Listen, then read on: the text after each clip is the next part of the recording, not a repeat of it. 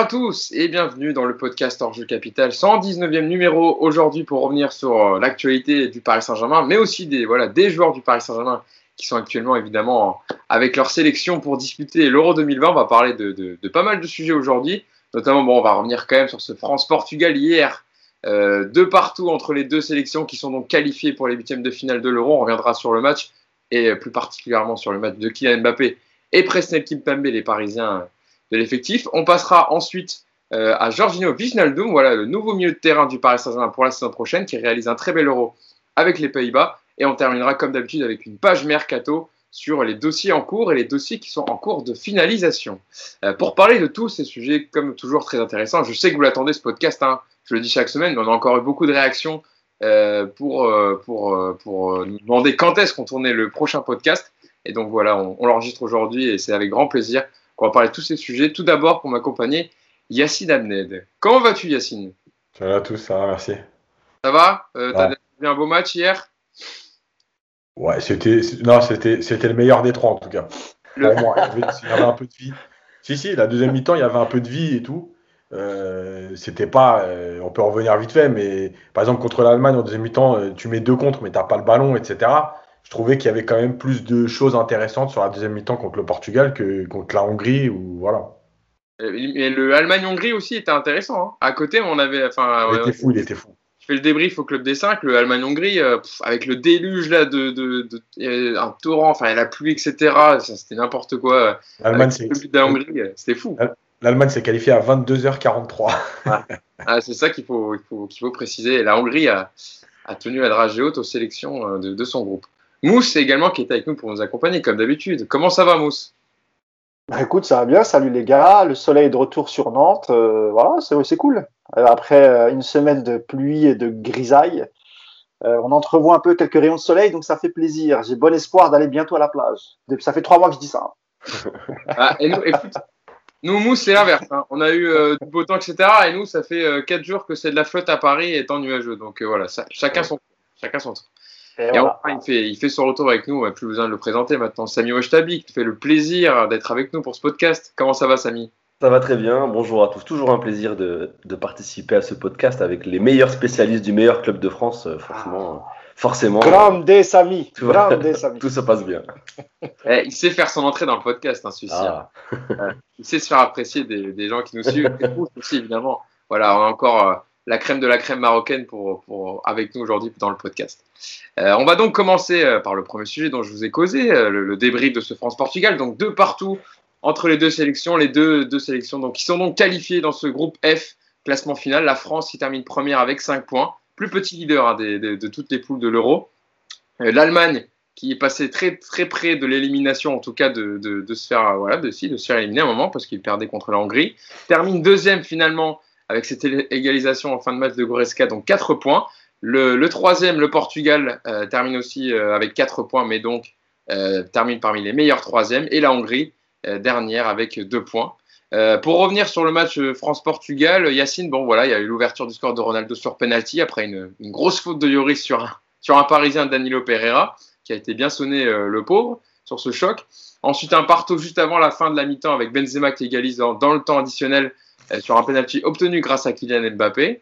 Et puis, euh, retour des vestiaires en début de deuxième, très rapidement, euh, Benzema qui donne avantage au bleu sur une sublime passe de Paul Pogba dans la profondeur. Au début, on pensait qu'il y avait un jeu, mais finalement, avec de l'aide de la VAR, le but a été confirmé. Et puis, l'égalisation du Portugal, un peu, dans, enfin, quand même dans un temps fort de, l'équipe de France, donc qui tombe un peu comme un, cheveu sur la soupe. Le doublé pour Cristiano Ronaldo, donc sur penalty, après une main dans la surface de Jules Koundé. Euh, Yacine, bon, au final, la France termine première de son groupe, mais euh, ça a été compliqué quand même hier, sur notamment la première période, où les Bleus ont, quand même énormément souffert. Heureusement, l'égalisation juste avant la mi-temps fait du bien, et puis dans la deuxième période, on a vu quand même du mieux d'équipe de la part de l'équipe de France. Ouais, après, c'est à l'image, de ce que propose Deschamps depuis, euh, depuis des années. C'est-à-dire que c'est une équipe qui veut pas du ballon. C'est une équipe qui a pas de principe. C'est une équipe qui est basée sur une solidité euh, et d'ailleurs, il faudrait. Euh, alors c'est dommage parce que je ne l'ai pas fait et en fait je ne le ferai pas parce que je pense que c'est pas du tout le moment et que ça va être une catastrophe. Mais euh, en fait, il faudrait voir ce que ça veut dire solidité. La solidité, c'est pas juste ne pas prendre de but. Il y a énormément d'erreurs. Euh, pour moi, il y a beaucoup de choses. Alors, c'est moins flagrant, mais il y a beaucoup de choses qui ressemblent au fameux Bayern PSG, où l'équipe de France défend beaucoup avec son cœur. Voilà, ils vont dans le duel, Kimpembe, Varane, une tête par-ci, un compte par-là. En, en, vérité, cette solidité, elle est, elle est masquée par des qualités individuelles qui font que tu prends le dessus euh, voilà, sur certains duels. Mais en réalité, tactiquement, il y a des choses, c'est extraordinairement dégueulasse. Voilà. Euh, mais bon, il faut rien dire. Voilà, la France gagne, ils sont encore qualifiés, donc on peut pas dire grand-chose. Voilà. Maintenant, il y a, y a, deux choses. Il y a la première période hier, où effectivement, tu as Renato Sanchez qui marche sur le milieu de terrain français. Euh, tu as des couloirs qui ne sont pas exploités. Tu as Tolisso qui joue à droite, on se demande pourquoi. Euh, alors, on avait fait un papier avant le match. Euh, alors, c'était la rumeur, mais il y avait encore un doute sur le fait que peut-être Tolisso en 6 avec Kanté en 8. Enfin, bref. Bon, finalement, c'était bien Tolisso à droite et ça a été une énorme erreur. Euh, déjà, il n'a pas les jambes, mais en plus, euh, c'est pas son poste, il peut pas faire du Matuidi. Parce qu'au moins, Matuidi, il a cette activité, cette façon de prendre la profondeur qui permet d'apporter quelque chose. Euh, sur les côtés, bah, ça a été compliqué. Griezmann, il passe son temps à défendre. Alors, encore une fois, il aime ça, il met des tacles et tout. Mais, mais ah, on nous parle depuis maintenant euh, trois semaines, un mois de, cette, de ce fameux trio. je suis désolé, je vois rien. Voilà. Alors, je vois par bribes, évidemment, il y a des échanges, il y a des trucs. Mais il y a des centres, Benzema il a décroché, il n'y a plus personne. Griezmann, il joue trop bas. Mbappé, il reste sur son côté gauche. Moi, je suis désolé, je sais, euh, ok, vous pouvez commencer à lancer les messages dès euh, la huitième minute du podcast en disant Allez, on tape sur Mbappé. Moi, je suis désolé. Quand je vois, pour l'instant, Mbappé n'a pas démarré son euro. Alors que ce soit le joueur le plus dangereux, entre guillemets, parce que les équipes adverses en ont peur, oui, mais qu'il ne, mais qu'on me raconte pas qu'il fait des bons matchs. Voilà. Euh, il fait des, il y a des éclairs, voilà, comme la passe de Benzema sur, euh, contre la Hongrie, voilà. Hier, il y a un ou deux éclairs. Il y a cette frappe où effectivement, il peut peut-être. Euh, alors, je sais pas s'il en joue pas quand Patricio la sort en première période où il ouvre ah, pas assez il, est pas en jeu. Il est pas en jeu. Voilà. il y a encore un ou deux trucs, mais, mais c'est pas assez. Après, la France, elle a une énorme force de caractère. Voilà, elle est capable d'aller se faire mal et de pas perdre des matchs que, qui sont mal engagés, où tu te dis ça va être compliqué voilà, ils sortent 20, 25 minutes euh, un peu meilleurs et ça leur suffit pour, euh, pour passer devant. Voilà, maintenant, de toute façon, comme on a l'habitude de le dire, et c'est une phrase bateau, mais en même temps, c'est la vérité, c'était la phase de groupe. Maintenant, on passe dans une autre compétition avec l'émotionnel qui va gagner de la place. Et la France a malgré tout une expérience, puisqu'elle a quand même fait finale de l'Euro et finale de Coupe du Monde gagnée. Donc, elle a quand même l'habitude de ces matchs couperés. Voilà un bon podcast hein, n'est pas un podcast sans un dégueulasse de Yacine. vous l'avez eu dans les cinq premières minutes, on sait que ça sera, ça sera un, bon numéro. Samy, on parlera après du positionnement de. C'est intéressant ce que tu dis, Yacine, sur, sur Kylian Mbappé. On parlera après de la prestation individuelle des, deux joueurs euh, qui sont Kim Tembe et, euh, et Kylian Mbappé, par rapport aussi à son positionnement, etc. Mais d'abord, euh, Samy une analyse plutôt générale du match. Oui. C'est vrai que Didier Deschamps avait tenté un coup avec Quentin Tolisso à droite dans ce 4-2-3-1, un peu à la à la Matuidi euh, Coupe du Monde 2018, milieu un peu hybride, voilà, censé un peu euh, aider les milieux de terrain à côté, etc., à côté de lui. Euh, finalement, ça n'a pas fonctionné, mais il y a eu quand même, il y a une première période où l'équipe de France a beaucoup souffert, et en deuxième, où aussi l'entrée de Kingsley Coman, par exemple, a, fait du bien à l'équipe de France, a permis aux, Français d'évoluer plus haut et de se procurer plus de situations. Quel bilan, quelle analyse tu fais du match nul hier entre la France et le Portugal? Alors euh, déjà, déjà c'était mon premier euh, dégueulasse de la part de Yacine. Je l'avais jamais entendu en live, donc euh, bah, ça, ça, me fait, ça, me fait, un petit quelque chose. je l'avais encore moins entendu au club des 5. Là, ici, il est, il est, on va dire, il est plus libre de ses Ah, mais, mais, je te jure, je le regardais avec des yeux, c'était, j'étais, j'étais, c'était un autre Yacine. Il était énervé. Heureusement que j'ai pas, j'ai pas ça en face en plateau c'est les 5 sinon il me détruirait. Mais euh, non, c'était très, très, très intéressant. club des 5. Alors, je vais essayer de faire un, mini débrief. Et, et là encore, j'ai pas, honnêtement, j'ai pas l'œil tactique de de, de, Yacine. Je pense que chacun regarde les matchs de foot de manière différente. Moi, j'avoue que la tactique, c'est pas ce que je préfère de manière générale, en toute honnêteté. De toute façon, vous, ça se retranscrit dans mes, dans mes débriefs ou dans mes débats généralement. Moi, je suis plus dans, voilà, dans le, dans le footballeur, dans l'humain. Après, je peux, chacun, et je respecte, je respecte de tout. Vois, tu vois j'aurais pas le même, le même avis qu'Yacine. Moi, j'ai trouvé, j'ai trouvé, euh, j'ai trouvé le match plutôt bon dans son ensemble après une première mi-temps parce que on me dit, on, me dit que la France a été, euh, a été mauvaise en première mi-temps. Oui, voilà, la France a été mauvaise, mais le Portugal a, a pas fait grand-chose du match. de manière générale. Et je pense que c'est bien dû aussi euh, à quelque chose, parce qu'ils ont quand même du talent. Mais dans l'absolu, euh, je crois qu'ils ont une seule vraie occasion. Ils ont un seul tir cadré, il me semble.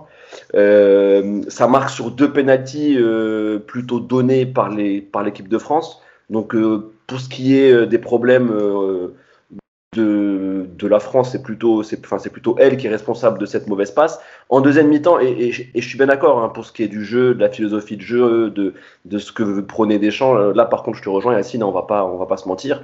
Euh, ça reste très minimaliste ça gagne comme ça. Donc euh, voilà, maintenant, j'ai peu d'espoir que ça change un jour ou l'autre. Mais sur ce que j'ai vu en deuxième mi-temps, j'ai trouvé ça, oui, j'ai trouvé ça plutôt intéressant. Moi, j'ai vu, euh, oui, j'ai vu une équipe qui maîtrise son sujet, euh, même si les Portugais ont un peu plus reculé parce que voilà, à partir du moment où, où ils ont obtenu le match nul, ils étaient qualifiés, donc ils avaient peu de risques à prendre, mais j'ai vu une équipe de France qui a, qui a quand même aussi même évolué dans son, dans son schéma tactique. J'ai bien aimé la prise de risque de Didier Deschamps quand même de, de sortir un, un, Tolisso aux abois pour justement euh, rajouter euh, Kingsley Coman.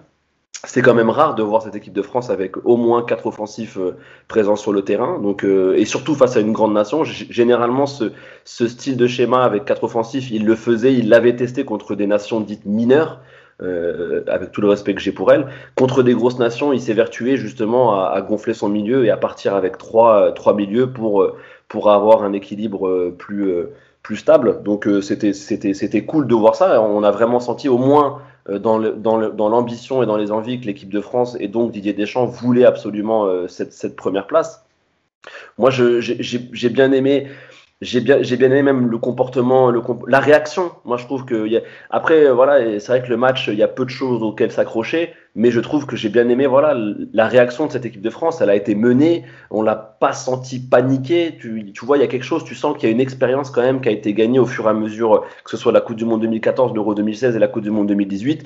Tu sens que cette équipe de France, même si euh, elle maîtrise pas le jeu, en tout cas, elle maîtrise son destin. Euh, je ne les ai pas sentis euh, s'affoler. Il y, a un, il y a un Pogba au milieu euh, qui devrait pour, moi porter le brassard parce que en tout cas de ce que je vois quand je suis devant ma télé c'est plutôt lui le, le meneur d'homme que Hugo Lloris même si Hugo Lloris a, a, des qualités il a un caractère il a tout ce qu'il faut mais on, le voit sur le terrain que c'est Pogba qui, euh, qui harangue ses partenaires, euh, qui leur demande de se replacer, qui leur demande d'effectuer un, un contre-pressing. Enfin, tu sens que c'est lui le meneur d'homme et tu sens que c'est lui qui sonne, qui, qui sonne la révolte. Et tu as l'impression que s'il est là, si le capitaine est sur le terrain, eh ben, peu de choses euh, peuvent, euh, peuvent nous arriver, hein, tout simplement. Euh, pas une seule fois, moi hier en tout cas, j'ai paniqué devant mon écran où j'ai commencé à imaginer ou entre, entre, entrevoir une, une, certaine défaite. Alors oui, après on peut revenir, le penalty d'Mbappé, il n'y a pas penalty.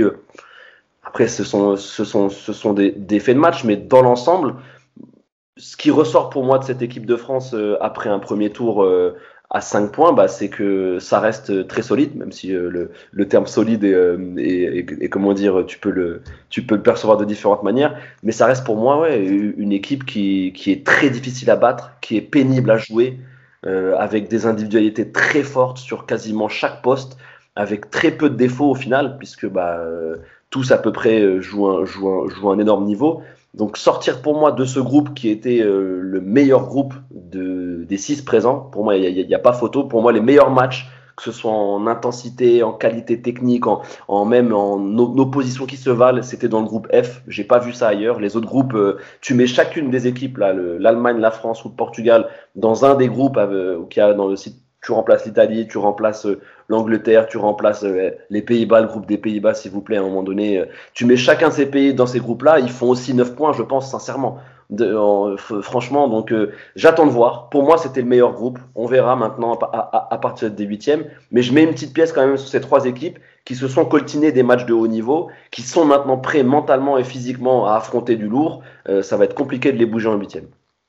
Mousse, euh, Samy disait euh, une équipe de France très pénible à jouer, euh, difficile à battre, mais quand même pas. Alors après, moi, c'est un peu mon sentiment qui ressort ces trois matchs, mais on avait dit qu'avec maintenant Benzema en plus, etc., ça devait quand même mieux jouer l'équipe de France, que tu as quand même les meilleurs talents offensifs devant. On a du mal quand même à avoir du jeu. On a l'impression que de toute façon, Didier Deschamps, c'est pas ce qu'il cherchera à faire. Ça sera à gagner cet euro et pas à pratiquer un, un magnifique football, on va dire. Ça sera d'être difficile à battre et de marquer sur les coups qu'on aura à jouer. Bah, hier, face à face, tu avais, le, avais les deux mêmes coachs, en fait. Hein. Coach du Portugal, le coach de la France, c'est à peu près, à peu près dans, les, dans le même esprit. Et c'est vrai que quand tu regardes surtout cette première mi-temps, euh, celle du Portugal, où effectivement, offensivement, ils n'ont pas été super dangereux. Par contre, dans l'activité, dans l'agressivité, c'est cette équipe qui a, qui a, vraiment dominé la, cette première mi-temps et, et, notamment la prestation de, de, de, Renato Sanchez qui a été extraordinaire en, en, en première mi-temps et qui a fait beaucoup de mal euh, au milieu de terrain parisien. Euh, et c'est vrai que tout à l'heure, ça, ah, euh, ouais, français, pas, mais c'était eh. l'habitude. Pardon. c'est l'habitude de débriefer les matchs de Ligue des Champions, Ligue 1 et tout, et donc de dire parisien. Il y, a, il y a ça et le fait de vouloir canter Pogba au PSG aussi. C'est ça, c'est ça, je. C'est un mélange des deux. Ouais. Il y a une petite info qui traîne. Ouais. Ah ouais, non, c'est un mélange des deux. Et, euh, et par contre, voilà, je, je, Samy tout à l'heure disait oui, là, il y a une prise de risque de, de Deschamps quand il sort Tolisso pour euh, pour Coman, mais en vérité, euh, la, la, prise de risque, pourquoi il l'a pas faite dès le début euh, Quand tu vois l'entrée de Coman, euh, honnêtement, tu, tu, te demandes pourquoi tu mets pas Coman à la place de Tolisso, qui pour le coup est un vrai lié. Euh, il a été, il a été quand même un petit peu dangereux sur ses entrées. Il a, il a, il a déstabilisé un peu cette défense portugaise, l'ami Coman, ex-parisien qui va sans doute quitter le, le, Bayern. Ça peut être une bonne idée. Il faudrait regarder de ce côté-là. Pourquoi pas le rapatrier, le, le jeune comment? Euh, En fait, tu, oui, veux, je veux... tu veux que ça devienne le PSG, quoi. On prend Kanté, Pogba. Euh... Ah ouais, mais nous, on a Sarabia, euh, Kerrer. Donc, ah, oui. Sarabia, hein, tu vois, Sarabia, on est en, Sarabia avec l'Espagne, hein, pour l'instant, c'est pas pareil qu'avec le PSG cette saison. Hein. C'est bien, il prend de la valeur comme ça. Ouais, c'est bien. Ouais, il gagne. Tant mieux, ouais. Mais c'est vrai que pour en revenir à cette équipe de France, effectivement, en, deuxième mi-temps, alors sans doute, euh, effectivement, peut-être que la blessure de Digne avec son remplacement par Rabiot, qui est un joueur qui est peut-être plus porté vers l'avant, et aussi euh, l'apport de, de, de, de, comment, pardon, qui remplace Tolisso, c'est peut-être aussi pour ça qu'on a vu peut-être une deuxième meilleure mi-temps à partir du moment où ces deux joueurs sont rentrés. C'est vrai que les Portugais ont beaucoup donné en première mi-temps. Il faisait très chaud hier. Il y a, il y a aussi ce paramètre qu'il fallait, qu'il fallait prendre en compte.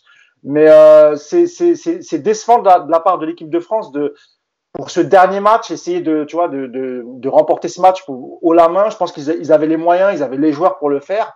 Mais effectivement, tu toujours même quand, quand Didier Deschamps change son système, eh ben il va mettre toujours un joueur qui est entre voilà qui, qui va peut-être avoir un plus un côté défensif qui va qui va être plus rassurant pour lui. C'est peut-être pour ça qu'il met qu'il met Tolisso que que comment.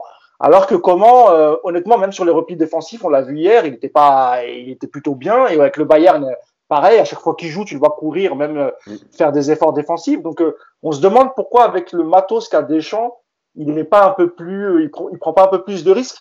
la France était qualifiée, c'était le moment d'essayer de, de, montrer autre chose et de prouver qu'avec qu'il n'est pas toujours obnubilé par le fait de ne pas prendre de but ou, ou, ou de ne pas prendre de risques. C'est ça qui est un peu gênant. Maintenant, euh, Samy a tout à fait raison. C'est un, c'est un groupe qui était difficile. Il fallait sortir de ce groupe. Ils, sont sortis premiers. C'est bien. Les autres groupes n'avaient pas d'adversaire aussi fort que la France. Donc, je rejoins Samy là-dessus. Ça peut être un, un, une bonne chose pour la suite. Et euh, bah, bravo aux Français. Et après, un, un, mot quand même sur le. Il y, a, il y a, eu deux choses. Le, le penalty, euh, le penalty généreux donné à la France, tant mieux pour nous. Mais franchement, honnêtement, ça a été vérifié par la VAR alors franchement, pour moi, c'est épaule contre épaule. Donc, euh, tant mieux encore une fois pour nous. Et, euh, et, et, et la chance qu'on a eu aussi, c'est que honnêtement, Lloris, là-dessus, il peut prendre un rouge. Quoi. Je veux ouais. dire, franchement, là, moi, j'ai eu peur. Vraiment, j'ai eu peur hein, quand j'ai vu euh, Danilo oui. par terre, en train de trembler. Ah, parce que là, si tu prends rouge, c'est pas la même, euh, ouais. c'est pas la même situation. Il a eu la chance de toucher la balle, de toucher la balle avant. Ouais, ouais. Parce qu'il ouais. touche pas la balle, il, il, touche pas la balle, moi je pense et que c'est Surtout, alors après, je sais pas comment c'est par rapport au règlement maintenant, mais est-ce que la double peine, quand ça donne un penalty, etc., il y a un carton rouge, est-ce que, enfin, du coup, c'est pour ça qu'il a été euh, sanctionné ah, que d'un tri triple peine parce qu'il aurait raté le huitième en plus, tu vois. Ouais, voilà. C'est ouais. pour ça que je pense qu'il a eu qu'un un carton jaune. Euh... Sur le ralenti, Hugo, on a vu plusieurs ouais. fois le ralenti. Si, si les gens de la VAR ont vu le même ralenti que nous, tu as le point plus le coude euh, il aurait, ça aurait, pu faire beaucoup de dégâts et d'ailleurs il, il, il, revient pas en deuxième mi-temps il me semble ouais. euh, Danilo. Ouais. donc euh, donc voilà c'était c'était juste. Mais après on est passé l'équipe était le groupe était difficile c'est vrai. Et on espère voir euh, alors on, on, perd on perd nos deux latéraux gauche je sais pas comment ça va se passer si Hernandez pourra revenir ou pas. A priori Dean c'est fini. Comment il va comment il va restructurer l'équipe? Est-ce qu'il va garder Rabiot? Ça serait ça serait là pour le coup une vraie prise de risque parce que tu as des solutions. Tu peux faire glisser euh, Kimpembe et faire rentrer l'anglais, il y a, y, a, y, a, y a, plusieurs solutions. Euh, t'as même, as même Dubois qui a déjà joué à gauche avec Lyon. Ouais. ouais. Léo Dubois qui était en tribune hier et qui a un quand même de métier, ouais. donc qui pourrait compenser ça. Et c'est vrai que on pense, on pense à, Théo Fernandez et, et Fernand Mendy, voilà, qui n'auraient pas fait tâche. Euh, Yacine, sur euh, Mousse en a parlé un peu sur ses problèmes de compo. Alors justement, j'ai te posé la question. On va, on va passer sur Kylian Mbappé. Il était en train de sourire quand je parlais. Oui, c'est pour ça. C'est pour ça que j'ai fait ça et que je l'ai montré parce que je voyais Yacine sourire. Mais on a entendu Deschamps euh, avant le début de l'Euro dire Kylian Mbappé à droite en Coupe du Monde 2018 où il évolue en tant qu'ailier droit, c'est fini. Avec le PSG, maintenant, il joue que à gauche ou dans l'axe. Donc, on ne le reverra pas en équipe de France à ce poste-là. Et quand on voit la compo d'hier, les manques qu'on a couloir, couloir droit, parce qu'en gros, dans ce poste qu'a voulu, euh, a voulu mettre Deschamps Tolisso, euh, tu as Sissoko qui peut jouer là, mais tu as quand même un vrai ailier de formation qui est euh, Coman. Euh, tu as Dembélé bon, qui est blessé maintenant, qui est parti, donc tu n'as plus vraiment le choix. Est-ce que ça serait pas plus judicieux de repasser Kylian Mbappé à droite? Et puis, dans ce rôle, on va dire, de milieu un peu hybride, on a Adrien Rabiot qui l'a très bien fait en Ligue des Nations. Euh, il y a euh, Thomas Lemar aussi qui peut jouer dans ce poste-là. Donc il y a des solutions à gauche. Et il faudrait évidemment voilà, déplacer Kylian Mbappé. Alors est-ce que c'est parce qu'il ne veut pas froisser Kylian Mbappé par rapport à son positionnement, mais est-ce que ce ne serait pas le choix à faire, euh, Yacine, par rapport au groupe qu'a Didier Deschamps? Mais, Moi je pense que oui. Alors juste, je souriais parce que quand Mousse a parlé de prise de risque, évidemment que Deschamps et prise de risque, ça ne peut pas aller dans la même phrase. Et je vous ramène à une interview de Didier Deschamps il y a 3-4 ans qui disait les principes de jeu, le projet de jeu, c'est du blabla. Voilà. Donc quand on vous a dit ça, vous avez compris, c'est pas peine d'attendre quelque chose. D'ailleurs, c'est un peu la rhétorique qu'utilisent souvent les coachs français, Yacine. Ça, ça tu n'as pas tort là-dessus. C'est souvent le cas chez les coachs français, malheureusement. Enfin, en, Ligue 1, pardon. En Ligue 1. Euh, pour revenir à, Mbappé, évidemment, et il y a une chose très incohérente. Mbappé, il joue à gauche parce qu'en club, il joue à gauche. Je peux, savoir pourquoi Tolisso et Koundé ont joué milieu droit et latéral droit. Parce qu'ils jouent encore moins que Mbappé à ce poste-là. Donc, à un moment donné, ça veut dire quoi? Ça vaut pour certains et pas pour d'autres?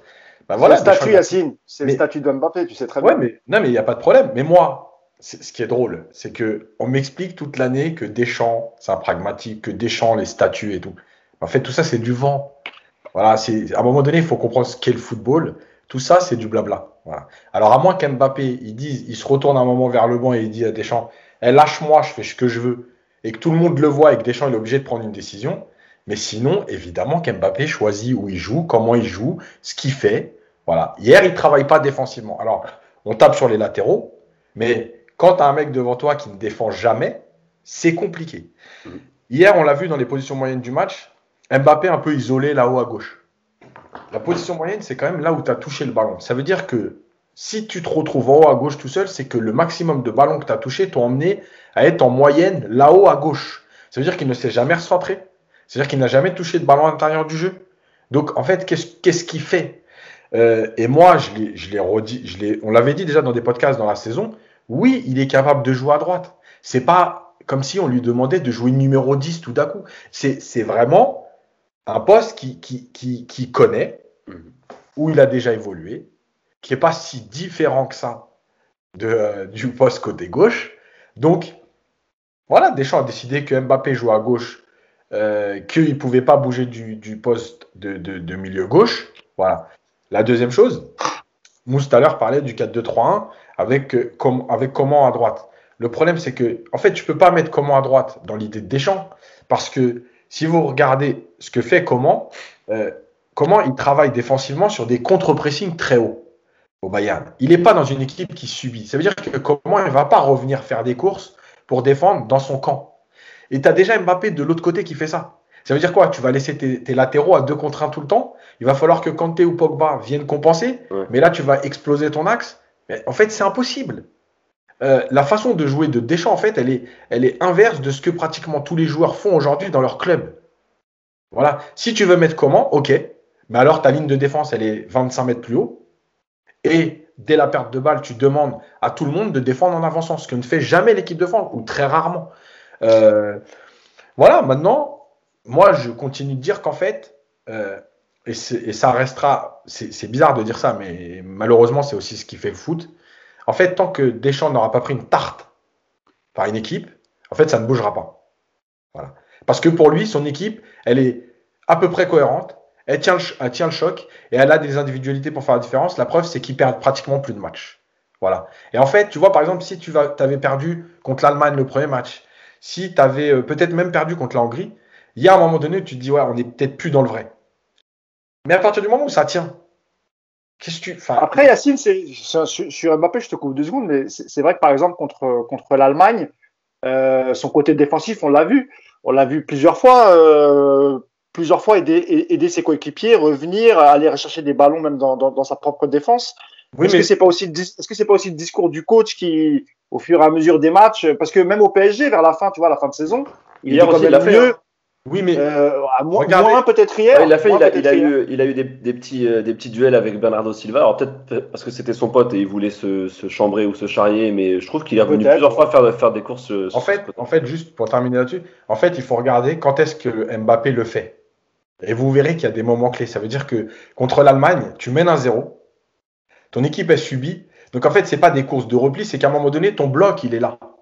Et et Ah, t'as ok. plus de ballon. Donc en fait, il revient se placer dans la ligne.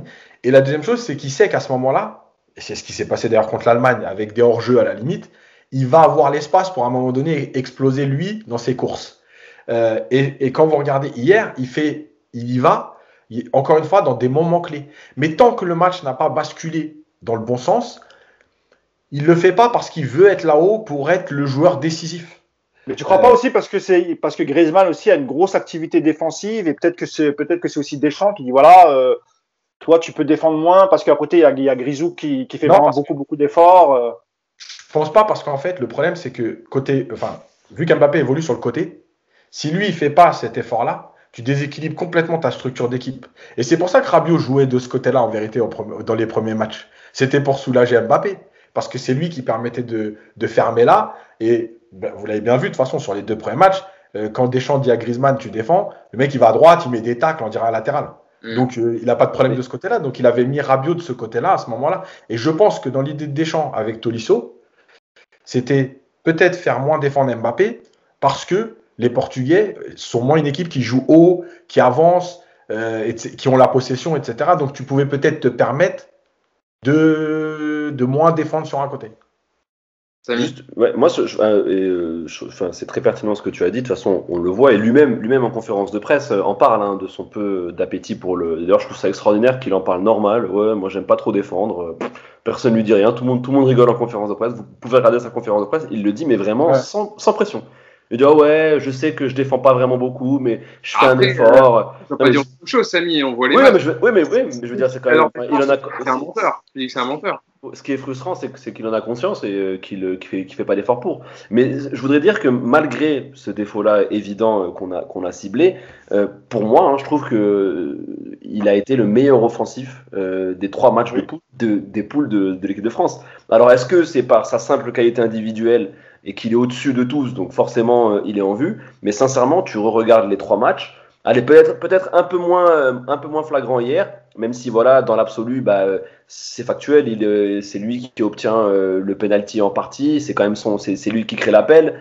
Donc voilà, il débloque un peu, il relance l'équipe de France dans ce match. Contre la Hongrie, tu regardes, euh, il fait la passe D, c'est lui qui fait les, euh, qui fait les, il, il- il a sa tête. C'est lui qui récupère le ballon entre les deux défenseurs hongrois. C'est vrai, Exactement, c'est vrai lui, le- c'est- lui qui- il a été Ouais, tu regardes, c'est lui qui fait la passe pour Benzema, c'est lui qui fait à un moment donné, il dribble 4 joueurs sur, sur euh, 5 mètres et il tente, enfin tu vois, il a, des occasions. Et contre l'Allemagne, pareil, c'est lui qui les, qui les déboulonne. C'est-à-dire que, ok, il a zéro but sur cette première phase de poule, mais sincèrement, euh, si tu dois faire un bilan euh, des trois offensifs devant, bah, c'est Mbappé qui s'en tire le mieux euh, sur, ce, sur ce début d'Euro. Tu disais tout à l'heure, je euh, je trouvais ça intéressant que c'était euh, juste la peur, C'était la, la peur des, des défenses adverses, donc forcément ça le, ça les, ça les, ça les, ça les déstabilisait.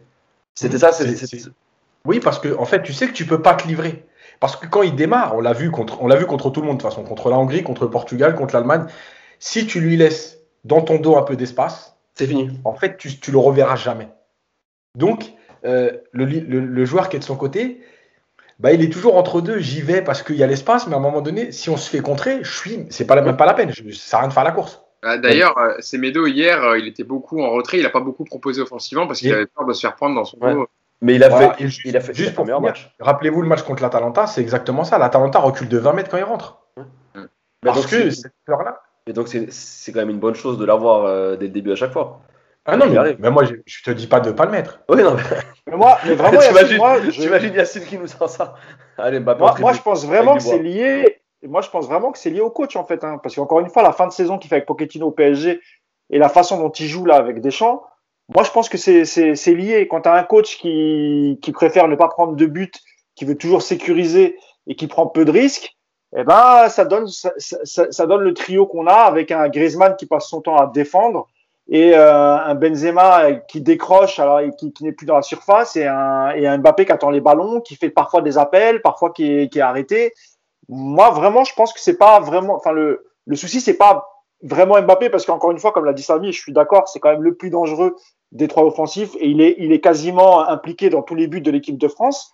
Euh, par contre, euh, voilà, il a, il a la malchance d'avoir euh, un coach qui a des qualités, hein, Deschamps. Hein. Mais euh, c'est vrai que pour proposer du jeu, un projet, etc., on, on, on sait, on, on, sait ce qu'on va avoir avec Deschamps. Il y a peu de surprises. Et, et je pense que voilà, euh, il s'éclate pas. Je pense que même Benzema, hein, il est là, il est content d'y être, mais c'est vrai qu'avec un coach comme ça, bah, tu vas pas t'éclater forcément et euh, tu, tu vas aller au charbon. Et, et, il a dit Samy, euh, Mbappé, il aime pas ça. Donc voilà, ça, ça, ça donne ce genre de résultat. Mais s'il était pas là, je pense que ça peut être encore pire. Tu vois, tu vois juste, juste si, on, si on parle d'une confrontation possible, moi, j'ai sincèrement, en termes euh, tactiques, j'ai vraiment hâte euh, de voir un quart de finale contre l'Espagne. Parce que j'ai envie de voir si justement les Espagnols. Ou l'Italie?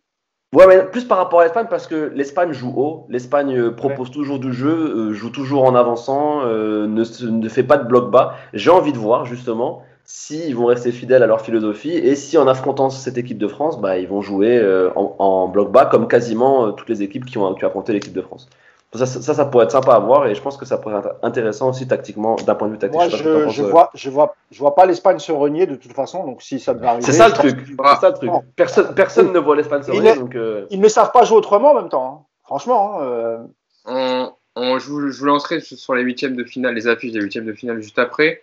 Un tout petit mot sur, sur Presnel Kimpembe, euh, Yacine, bon, qui a eu quelques situations chaudes à négocier. Il a coupé des ballons dangereux, mais on peut pas dire que Ronaldo, Jota ou Bernardo Silva aient causé. Ils ont eu, euh, comme disait Mousse, ils ont été agressifs. Euh, au milieu, le milieu de terrain en première période du Portugais, que ce soit même Joao Moutinho qui a fait du mal et surtout Renato Sanchez, euh, ont fait mal à l'équipe de France. Mais ils n'ont pas énormément gêné la défense et Lloris n'a pas eu beaucoup d'arrêts à faire non plus. Donc, pour parler de Kim Pembe et même de la défense euh, centrale, si tu veux englober, Yacine, ils ont fait leur match hier. Ils n'ont pas subi des vagues euh, portugaises. Ouais, il a, été, solide, il a été concentré, il a pris très peu de risques avec le ballon, contrairement à d'habitude où de temps en temps, il essaye un peu d'apporter un plus euh, ou de casser une ligne ou d'avancer par le pied. Il l'a pas fait. Euh, voilà, il a été dans le strict travail défensif et en gros pas perdre le ballon. Euh, c'est pas une critique, hein, c'est à un moment donné il y a des configurations de match qui font que vaut mieux que tu prennes pas de risques à ce moment-là, c'est comme ça. Euh, et puis il faut pas oublier que la France était quand même qualifiée, qu'il y avait un classement à aller chercher, mais malgré tout tu jouais pas ta vie. Euh, donc ça change aussi beaucoup de choses. Il faut jamais euh, enlever le contexte du match. Peut-être que si tu as que 3 points et que tu vas chercher la qualif, tout est différent. Mais là, tu es qualifié avant le match, c'est comme ça, c'est comme ça. Moi, je trouve qu'il a été bon. Après, encore une fois, quand tu lis un peu tout ce qui se dit, moi, je trouve qu'il y a aussi des moments où il y a des têtes qui, qui passent moins que d'autres. Moi, hier, par exemple, je le trouve meilleur que Varane. Voilà, Varane, il passe entre les gouttes. Mais, mais moi, je le trouve meilleur que Varane. Il est plus solide dans les duels. Il a mis 2-3 taquets pour expliquer que fallait pas venir. Euh, voilà. Alors, encore une fois, hein, c'est pas, euh, je dis pas qu'il faut mettre des, boîtes à tout le monde et tout, mais ça fait partie du match de temps en temps de mettre un, ben voilà, de venir dans un vrai duel, de faire mal et de dire attends, c'est pas, pas la fête, c'est pas un tournoi de quartier ici. Donc euh, voilà, je viens, je suis là. Voilà, moi je le trouve, je le trouve euh, depuis le début du, du, tournoi en tout cas, je le trouve plutôt bon, globalement bon et concentré parce qu'on sait que c'est son défaut. Voilà, pour l'instant, il n'y a rien à dire. Et avec Varane, je trouve que ça se passe plutôt bien. Même si moi, je suis désolé, mais Varane, j'ai toujours des doutes sur deux, trois choses, notamment dans l'agressivité et dans le placement. Voilà, hier, il fait une tête où il remet en jeu Cristiano Ronaldo. Il y a zéro danger. Il peut la laisser à Lloris. Voilà, il y, a, il y, a, quand même un manque de sérénité. Quoi. Samy, tu à peu près sur le même, le même, la même analyse ouais. que Yacine, que Kim Pembe est mieux dans son rôle pour l'instant que Varane, qui a un peu de mal à, Ouais. Même si c'est pas catastrophique évidemment, mais que voilà, qu'il ouais, bien sûr, bah non, non, y a, ouais, bien sûr. Non, il y, y, a rien de catastrophique même du côté de Varane, mais c'est vrai que oui, oui, moi je trouve que des, euh, en défense, je pense que si on doit sortir un nom euh, de ces trois matchs de début d'Euro, Presco, il est, euh, il est très solide, même je suis agréablement surpris. Franchement, il, dégage une sérénité. Après, il est bon euh, dans ce qu'il sait faire. Hein. On sait que voilà, le duel sur l'homme, c'est ce qu'il adore. Hein. Il, en parle tout le temps, la force, la force. Bah là, je trouve qu'il le démontre euh, sur cet euro. Hein. Tu as en, point d'orgue son, duel à l'épaule contre Kimmich euh, qui est passé en boucle sur Twitter ou, sur YouTube. Tu peux trouver des vidéos montage. Bah voilà, il, là, j'ai l'impression qu'il s'éclate et, et, même je trouve que visuellement, tu sens que voilà qu'il est fit, qu'il est prêt.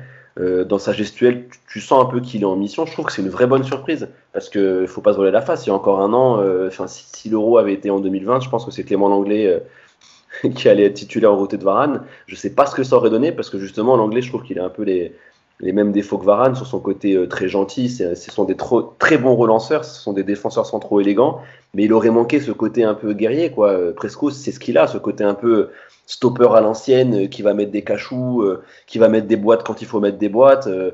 et là, franchement, je trouve qu'à 25 ans, et même je trouve qu'il fait preuve d'une maturité assez impressionnante. c'est sa première compétition internationale en tant que titulaire. Et j'ai pas l'impression que ce soit la première. C'est ça qui est quand même assez fou. donc franchement, respect Presco et c'est très bien pour pour le PSG et pour le reste. C'est franchement, je, suis, vraiment agréablement surpris et j'espère qu'il continuera sur sur un euro du même acabit. Mousse, euh, tu veux rajouter un petit mot sur Kimpembe C'est vrai que pour le PSG, euh, c'est sûr que voilà, hein, c'est tout bénéfique. Il va sortir d'un très bel euro en espérant qu'il s'en tienne comme ça, qu'il n'y ait pas de blessure, etc. Mais d'avoir un Presco aussi qui a eu. On, a fait les podcasts toute la saison sur les matchs du PSG. Euh, certes, ça a été un des meilleurs, mais il quelques questions, on s'est posé aussi sur certains matchs. On dit des fois il reperdait un peu la concentration, même s'il a quand même été plutôt régulier. Mais voilà, là il nous montre en tout cas pendant cet euro qu'il est, qu'il est à un haut niveau en ce moment, Kimpembe. Non, ça ouais, il est, en confiance. Euh, d'ailleurs, tu, parlais de, tu parlais de, des attaquants portugais. C'est vrai que le, pauvre CR7, euh, voilà, moi, moi, il m'a fait un peu de peine hier, hein, parce que même sur ses passements de jambes, euh, il n'y arrive plus, quoi, tu vois. C'est vrai que sur le groupe WhatsApp, ah, oui. vraiment plus les jambes de main. Enfin, ouais, il a plus le peps, ouais.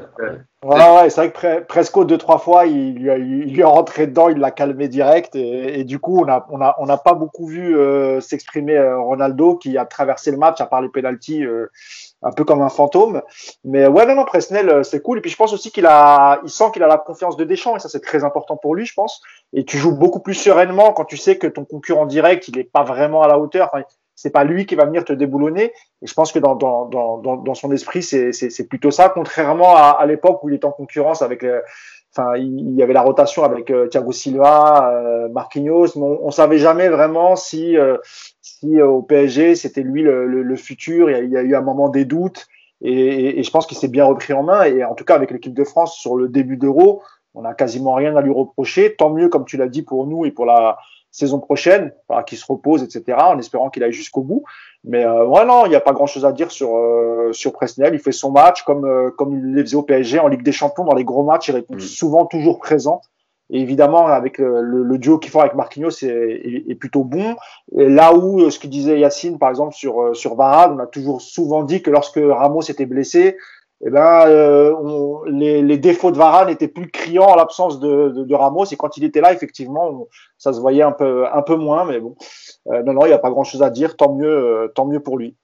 On parlera d'ailleurs de Sergio Ramos tout à l'heure en, fin de podcast. On reviendra dessus. Quand même, un petit mot quand même à, vous, enfin, vous demander sur les affiches des huitièmes de finale. Yacine, je commence avec toi. Je vous donne l'ensemble des, des, des, affiches des huitièmes de finale, justement. Donc, Pays de Galles, Danemark, samedi euh, à 18h. Ensuite, suivi d'Italie, Autriche à 21h. Pour, le, pour le, la journée de dimanche, on aura Pays-Bas, République tchèque. Euh, pour finir par un, par un très beau Belgique-Portugal euh, dimanche 21h. Donc ça, ça, ça, promet quand même. Portugal, donc, qui était dans le groupe de la France. Croatie-Espagne lundi à 18h. France-Suisse, donc les Français qui affronteront la Suisse euh, lundi à 21h. Et pour euh, le mardi, ce que j'ai oublié de noter sur, sur mon ordinateur. Allemagne-Angleterre. Ouais, Angleterre-Allemagne à 18h. Et puis Suède-Ukraine pour refermer euh, ces huitièmes de finale. Yacine, comment est-ce qu'il y a une affiche qui te hype plus que les autres? Est-ce qu'il y a un match que tu attends tout particulièrement? Le France-Suisse euh, Qu'est-ce que vas-y, dis-nous, qu'est-ce que tu as vu, euh, ressenti en Suède-Ukraine. Il va te dire Suède-Ukraine, il attend de fou. je, pensais, je pensais à toi, Samy, sur Suède-Ukraine, parce que tu es un spécialiste de, de, l'Ukraine. Je sais que tu ouais, si les ukrainiens. Euh, bah, évidemment, je vais pas être très original, mais le Allemagne-Angleterre, même si les Anglais euh, déçoivent. Et, bon, sur un match coup près à Wembley, ça peut, il peut être sympa à suivre quand même malgré tout. Et puis les, les Allemands, ils sont pas là pour fermer le jeu, donc ça risque aussi d'être un match très ouvert. voilà, le Croatie-Espagne, j'ai envie de dire pour les pour euh, ce qui s'est passé entre 2012 euh, et 2018. Voilà, tu as des joueurs qui sont en fin de carrière et qui vont un peu euh, barreau d'honneur, quoi, on a l'impression. voilà, T'as l'impression que tu dis c'est un jubilé de vétérans, quoi. Ouais, non, mais franchement, on n'est pas loin de ça quand même. Entre Modric, Busquets, on sait qu'il va pas leur rester trois compétitions internationales. Hein. Ouais. donc, donc voilà. après, je pense que le Belgique-Portugal peut être sympa. Mm. Et le franc-suisse, j'ai envie. Franchement, sur ce que j'ai vu de la Suisse, ça peut être un match en fait euh, ouvert. Euh, parce que les Suisses n'ont euh, pas refusé le jeu sur la phase de groupe. Ouais, mais... Maintenant, en huitième de finale contre la France, je suis pas persuadé qu'on voit les Suisses jouer au foot. Plutôt se mettre derrière en se disant on va fermer les espaces. Voilà, donc je sais pas, ça dépendra plus des Suisses en fait que voilà, ça peut être un match ouvert, ça peut être un match très fermé, très ennuyeux. ça avec la France, voilà. Après, euh, moi, mon coup de cœur, c'est euh, le Danemark, mais euh, en dehors du fait de Eriksen, il y a, ce côté-là. Mais, mais j'ai trouvé que c'était une équipe qui avait envie de jouer. C'est une équipe qui. Parce que même contre la Belgique, ils ne gagnent pas le match, mais honnêtement, ils ont les occasions pour faire beaucoup plus mal aux Belges, notamment en première période. et, c'est une équipe qui, qui, donne envie de la regarder. Voilà, elle est pleine de vie. et puis, évidemment qu'on est obligé de le, dire avec ce qui s'est passé avec Eriksen, c'est un peu le coup de cœur de l'euro. Euh, moi, j'avais envie qu'il passe la phase de poule parce qu'il ne méritait pas ce qui leur était arrivé. Euh, ils l'ont passé. Et franchement, quand tu vois leur dernier match contre les Russes, euh, c'est une équipe qui fait plaisir à voir. D'ailleurs, il y a un joueur, Yacine, dans le Danemark, qui a aussi été une des révélations, notamment de cette première, de ces phases de poule. C'est Mikkel Damsgaard, hein, le milieu de, de la Sampdoria, et le président de la Samp qui a dit d'ailleurs avec son magnifique but, il a pris 10 millions, il en vend 30. S'il en met un prochain, il vaudra 40 millions d'euros. Euh, lui, il a, déjà, bien compris. Euh, il a tout compris. Son poulain euh, pour, le, pour le mercato, ça c'est sûr. De toute façon, un match à l'euro, c'est à peu près 5 millions. Un but, c'est 5-6 millions. Donc, un match plus un but, c'est 10 millions. Ouais. Bah, j'ai envie de vous dire, heureusement qu'on a recruté Viginaldum euh, avant l'euro, alors. Enfin, avant l'euro. Pendant, on va dire, le début de l'euro. limite. mais, mais, tu sais, Hugo, c'est justement peut-être parce qu'il a signé, qu'il s'est débarrassé de ça, qu'il est libre et qu'il joue aussi bien. Peut-être que sans club, il aurait peut-être cogité un peu plus et c'est possible aussi. On va en parler tout après. Je t'en mets un petit mot, Mousse, aussi sur, les, sur ces affiches, sur le France-Suisse. Euh, qu'est-ce que tu en penses? Le France-Suisse, honnêtement, j'en entends pas grand-chose. J'ai vu un peu la Suisse jouer. Honnêtement, je vois pas comment. Alors peut-être euh, un peu comme euh, les bronzés font du ski, sur un malentendu peut-être. Ça peut marcher. ça peut marcher, mais j'y crois pas beaucoup. Mais effectivement, les, les, les, affiches les plus alléchantes, je suis un peu d'accord avec euh, avec Yacine. C'est surtout le, bah, c'est un classique, hein, Allemagne-Angleterre hein, ou Angleterre-Allemagne plutôt, je, à, à Wembley. Voilà, l'Espagne-Croatie qui peut être aussi sympa aussi, hein, franchement. Les Pays-Bas, tu ils jouent contre les Tchèques, non, c'est ça? Ouais, les Tchèques. Ouais. je trouve qu'aussi ça peut être une belle affiche. Pays-Bas, République Tchèque, ça peut être une belle affiche. Euh, évidemment que nous, euh, ce qui nous concerne, c'est la France. On va, on va, on va attendre ce match avec impatience. Mais euh, voilà quoi, tu vois, c'est. Moi, je m'attends pas à ce que la France soit, soit en difficulté. Je peux me tromper parce que j'avais dit la même chose contre les Hongrois et je m'étais complètement trompé, tu vois. Mais tu sais, après, sur un huitième de finale, tu vois, un match élimination directe, c'est vrai que tu n'entames pas les matchs de la même manière. Donc, euh, effectivement, il peut y avoir un sursaut des, de nos amis suisses. Mais globalement, euh, encore une fois, il faudra, faudra voir comment Deschamps va gérer le problème avec les, le, le poste de latéral gauche. C'est juste ça qui m'inquiète un petit peu. Pour le reste, en termes de football, plaisir, etc., voilà, Angleterre-Allemagne, euh, Espagne-Croatie et, Pays-Bas, République tchèque, ça va être des matchs sympas. Samy? Analyse tactique de Suède Ukraine, s'il te plaît. bah, je pense que voilà, ça va faire des grands ballons devant pour Forsberg et Isaac et euh, ça va mettre des buts tout claqués en fin de match et puis voilà quoi, ça va être sympathique. Ça va être une très belle affiche. Et en plus, c'est franchement dommage que ce soit ce match qui soit à 21h et pas, et pas ah, Angleterre-Allemagne. Franchement, ils devraient changer ça, quoi. C'est vraiment, ils nous privent d'une soirée, d'une soirée de foot fabuleuse. Est-ce que c'est pas pour euh, justement les pays avec un gros décalage horaire euh, Je pense. Peut-être Non, en fait, c'est prévu à l'avance. C'est prévu à l'avance, ouais. ouais il peut pas Ah oui. Bah oui, oui c'est vrai, je suis con. en fait, il fallait qu'il termine à une autre place de classement. ouais, ouais, franchement. Samy, Samy euh, arrête euh, avec tes magouillandes, là, on s'arrange, on s'arrange. Non, mais Allemagne-Angleterre à 18h, franchement, ça, c'est pour 21h quand même, entre nous, un petit, une petite soirée foot quand même. Bon, Samy. Donc, plus sérieusement, bah oui, bah alors, euh, bah, oui, oui, bah, je vous rejoins aussi. Moi, je, je suis un petit peu déçu de. Parce qu'en fait, il y a deux équipes qui, qui je trouvais, ont ont, survolé leur poule et pour moi n'ont pas eu assez d'opposition pour me faire un vrai avis. C'est l'Italie et les Pays-Bas. J'aurais bien aimé euh, les voir euh, dès les huitièmes avec un gros. Bon bah manque de chance. Je pense que Autriche et République Tchèque, avec tout le respect que j'ai pour eux, normalement ça devrait passer. Les Pays-Bas. Euh, jusqu'en jusqu'en demi-finale, la plus grosse équipe qui vont jouer, c'est le Danemark. Ils vont affronter les Tchèques, la Macédoine, l'Ukraine et l'Autriche. Ouais, comme je, ils sont dans la bonne partie du tableau, ouais. Ouais, on a l'impression que c'est, c'est une qualif Coupe du Monde euh, easy, quoi. Enfin, c'est, non, mais c'est vrai, c'est, c'est quand même pas un euro, là. Ils vont, vous, vous rendez compte, ils vont arriver en demi, peut-être, en, affrontant ça, quoi. C'est quand même. C'est, il y a l'Angleterre. Il y a Angleterre-Allemagne, quand même, de leur côté. Ouais, mais en demi. En demi, je dis jusqu'en demi, t'affrontes quand même que des nations, euh, on va dire mineures. Je suis désolé, tu vois. C'est pas non plus, euh, c'est pas non plus des, des, gros morceaux. Donc j'ai du mal, tu vois par rapport, euh, par rapport à la méritocratie, c'est comment dire Déjà qu'ils jouent trois matchs à domicile, en plus de ça, ils se tapent, tapent un tableau, euh, un, tableau easy. Enfin voilà, je trouve que niveau équité de toute façon sur 7 euros, euh, c'est pas, c'est pas ce qui, c'est pas ce qui primait, on l'a bien vu. Après, euh, pour ce qui est de France-Suisse, moi sincèrement, je pense que, que les Suisses vont se faire désosser de ce que j'ai vu jouer. Euh... Non, mais en toute honnêteté, hein, c'est plus la Suisse. En fait, c'est une, Suisse qui reste sur sa génération pseudo-dorée. Enfin, c'était plaqué or. Hein. Faut, faut, faut, bien, faut bien se. Faut, non, mais faut, faut, faut pas se voler la face. À un moment donné, on a l'impression qu'ils nous vendent des chars, Shakiri, Chaka, ah, quand ils sont arrivés. Il y a quelques joueurs qui sont intéressants. Hein, non, mais quand ils sont. Non, mais je parle quand, quand ils sont arrivés. Je parle quand ils sont arrivés. Il y a une génération quand ils sont arrivés. Il y a quoi? Il y a ah, cette année.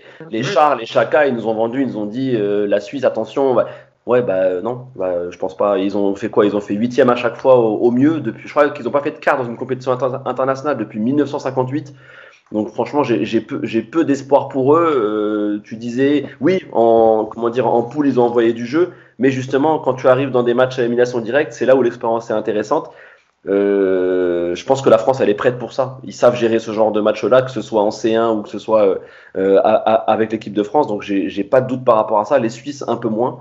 Donc, et surtout avec une génération qui, pour moi, est, vieillissante. Et, puis voilà, il y a des joueurs qui sont en, manque de rythme. Shakiri, même s'il a été décisif au premier tour, il joue plus à Liverpool. Chaka, c'est très compliqué à Arsenal. Fabian Char, qui, qui, qui, était comparé à Varane, je crois qu'il, je sais même plus où il, est où il doit être en Allemagne tout cas, il était prévu, euh, il était prévu euh, dans des grands clubs européens. Euh, c'est pas vraiment ce qui s'est passé. Donc voilà, pour ce qui est de France-Suisse, j'ai pas vraiment de, j'ai pas vraiment de, de doute. Après, je suis pas sûr que ce soit un, 3-4-0 parce que je pense qu'ils vont jouer tous derrière et que ça va être moche et que voilà, ça va être ça va être long et ennuyeux, mais je pense que la France devait passer. Et ouais, en, match à voir, franchement, le, Belgique-Portugal et le Allemagne-Angleterre, moi j'ai hâte de voir ça. Franchement, ça va être très très sympathique. Surtout, en fait, j'ai vraiment envie de voir que ce soit les Belges et les Anglais qu'on a encensés en, en, début de compétition et avant l'Euro, euh, voilà, pour leurs effectifs et, euh, euh, bah, que pour leurs effectifs, parce que bon, pour le reste, on pourra repasser. Bah, j'ai envie de voir, j'ai envie de les voir confrontés avec des grosses équipes.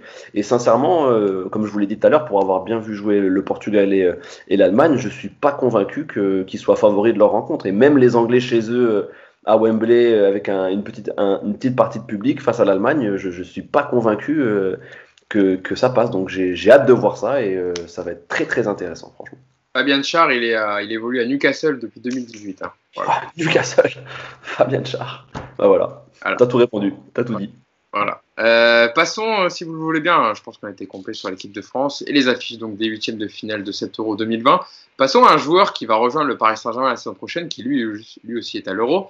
C'est Jorginho Wijnaldum, euh, le, donc nouveau joueur du Paris Saint-Germain à partir de la saison prochaine, capitaine des Pays-Bas durant cette Euro 2020.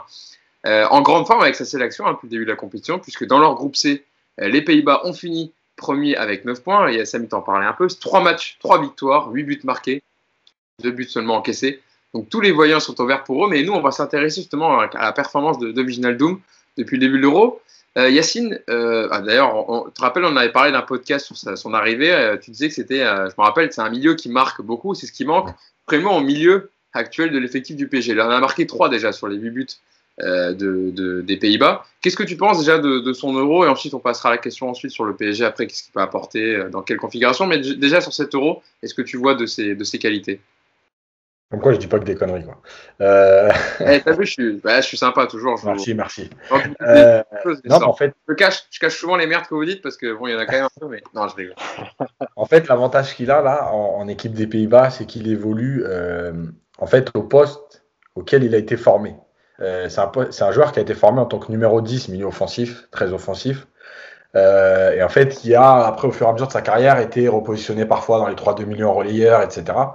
Euh, mais là, il évolue en fait comme ça, avec un milieu, avec déjà une défense à 3 euh, ou à 5, comme vous voulez, avec deux milieux derrière lui, et lui plus libre avec, en profitant des appels de Depay pour venir lui s'intercaler autour de l'attaquant, alors qu'il peut être Vegorst ou qui peut être, j'ai oublié son nom à l'autre, Malen. Malen. Malen. Malen, voilà. Malen. donc voilà. Il est très bien, et si vous vous souvenez du parcours de Liverpool quand il gagne, l'année où il gagne, pas l'année où il est en finale, mais l'année où il gagne la Ligue des Champions, euh, il fait plusieurs matchs, dans les matchs à élimination directe, notamment contre Barcelone, etc., exactement ce rôle-là. Et il est décisif. Alors, il n'est pas décisif sur des frappes comme là, il est décisif sur un but de la tête, euh, voilà. Mais il a cet impact parce que c'est un vrai joueur à droit dans la surface. Euh, un petit hommage à Nico, puisqu'il n'est pas là, euh, qui a tweeté qu'il avait déjà plus frappé pendant 7 euros que tout le PSG réuni pendant toute la saison. il n'est pas loin de la vérité. Euh, donc voilà, c'est vrai que c'est des, en fait, des qualités que Paris n'a pas. Ça veut dire que il sait finir, il est très bon dans le contre-pressing et il se situe très bien entre les lignes euh, pour, euh, pour compenser les déplacements des uns et des autres. C'est pas seulement se déplacer entre les lignes pour proposer, c'est surtout compenser ce qui se passe autour de lui dans le jeu. Voilà, il est capable d'évoluer un peu plus bas. Là, il est plus haut et, et son, sa première partie d'Euro, il n'y a pas grand-chose à dire. Il est très bon, c'est le leader de cette équipe. Euh, il est décisif. Voilà. Il a la chance, quand même, malgré tout, d'avoir un énorme De Jong derrière lui. Mm. Encore une fois, face de poule, hein, mais, mais, énorme De Jong derrière lui. Euh, donc ça lui permet aussi d'être vraiment libre et de ne pas redécrocher trop bas pour venir aider son milieu de terrain. Mais voilà, c'est en gros ce qu'on attendait en un peu plus décisif, parce qu'honnêtement, on ne s'attendait pas à le voir marquer autant non plus en trois matchs de, de poule. Mais voilà, ça correspond aux qualités qu'on a décrites depuis plusieurs, plusieurs semaines euh, qu'on parle de lui. Mousse, euh, qu'est-ce que tu, fais comme analyse aussi de, de, de l'euro de Wijnaldum pour l'instant Et surtout, ce qu'il pourrait apporter au Paris Saint-Germain par rapport à ce que tu vois sur le terrain, par rapport à l'effectif actuel du Paris Saint-Germain et sa composition des milieux de terrain? Bah, je crois qu'Yacine, il a, il a tout dit. Après, la question, c'est est-ce que, euh, rappelez-vous que Pochettino avait mis Verratti dans ce rôle-là euh, une sorte de numéro 10. Euh, c'était un 4-2-3-1, mais euh, il était beaucoup plus haut et c'était assez rare pour Verratti. On a vu que bon, parfois ça le faisait, mais souvent, euh, bon, c'était pas, c'était pas une grosse, grosse réussite. si c'est dans, si c'est dans cette configuration que va jouer Vinaldoom, bah, c'est très bien. je pense qu'il aura pas de mal. D'abord, il se projette, il fera du surnombre dans la, dans, dans, dans la surface. Euh, moi, je trouve que c'est, encore une fois, c'est une, une, bonne pioche, c'est intelligent. Il a 30 ans, malheureusement, il a 30 ans. J'allais dire, enfin, il est dans la force de l'âge, mais on va pas pouvoir en profiter euh, des années et des années. Et c'est vrai, en plus, en, avec les Pays-Bas, quand tu joues avec De Jong, ça, ça, ça facilite quand tu as De Jong derrière toi. Ça, c'est, sûr et certain. Maintenant, moi, moi la question, enfin, j'ai hâte de voir les premiers matchs, surtout pour voir la, la, dans, la, dans quelle configuration on va les faire jouer. Euh, va le faire jouer euh, Pochettino parce que le, le mercato n'était pas encore vraiment terminé. Euh, on reparlera du, de, de, Ramos tout à l'heure, euh, Hugo. Mais c'est vrai que, imaginons qu'on a la chance d'avoir, euh, de pouvoir prendre Sergio Ramos. Euh, peut-être qu'il va remodeler ça, peut-être une défense à 3. Donc voilà, moi c'est surtout là que je vais trouver ça intéressant de voir dans, dans quelle configuration il va jouer. Sinon, évidemment, sur les milieux de terrain qui marquent des buts, euh, je ne vais même pas parler de Verratti qui est extraordinaire, mais qui, qui, qui, qui tente très peu de, de, de frappes. On a un joueur qui a une super belle frappe, mais qui l'utilise pas, ou quand il l'utilise, ça fait pas souvent mouche, c'est Paredes. Donc en fait, euh, on a on a que des, avantages, très peu d'inconvénients avec euh, avec Viginaldoum. Donc euh, ouais, et puis c'est un, un, joueur dans le contre-pressing qui, qui, a une grosse activité. Ce qui manquait aussi parfois chez les milieux de terrain du, PSG. Euh, donc moi, je suis, évidemment euh, satisfait, soulagé quand je vois son, euro. Maintenant, euh, voilà, encore une fois, est-ce qu'il va réussir à s'adapter?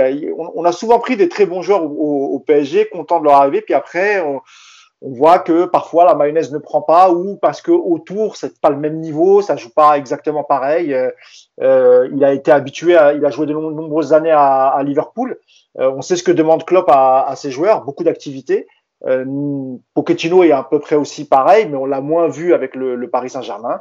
Écoute, euh, pour l'instant, euh, on peut être que satisfait de, de sa recrue. Hein.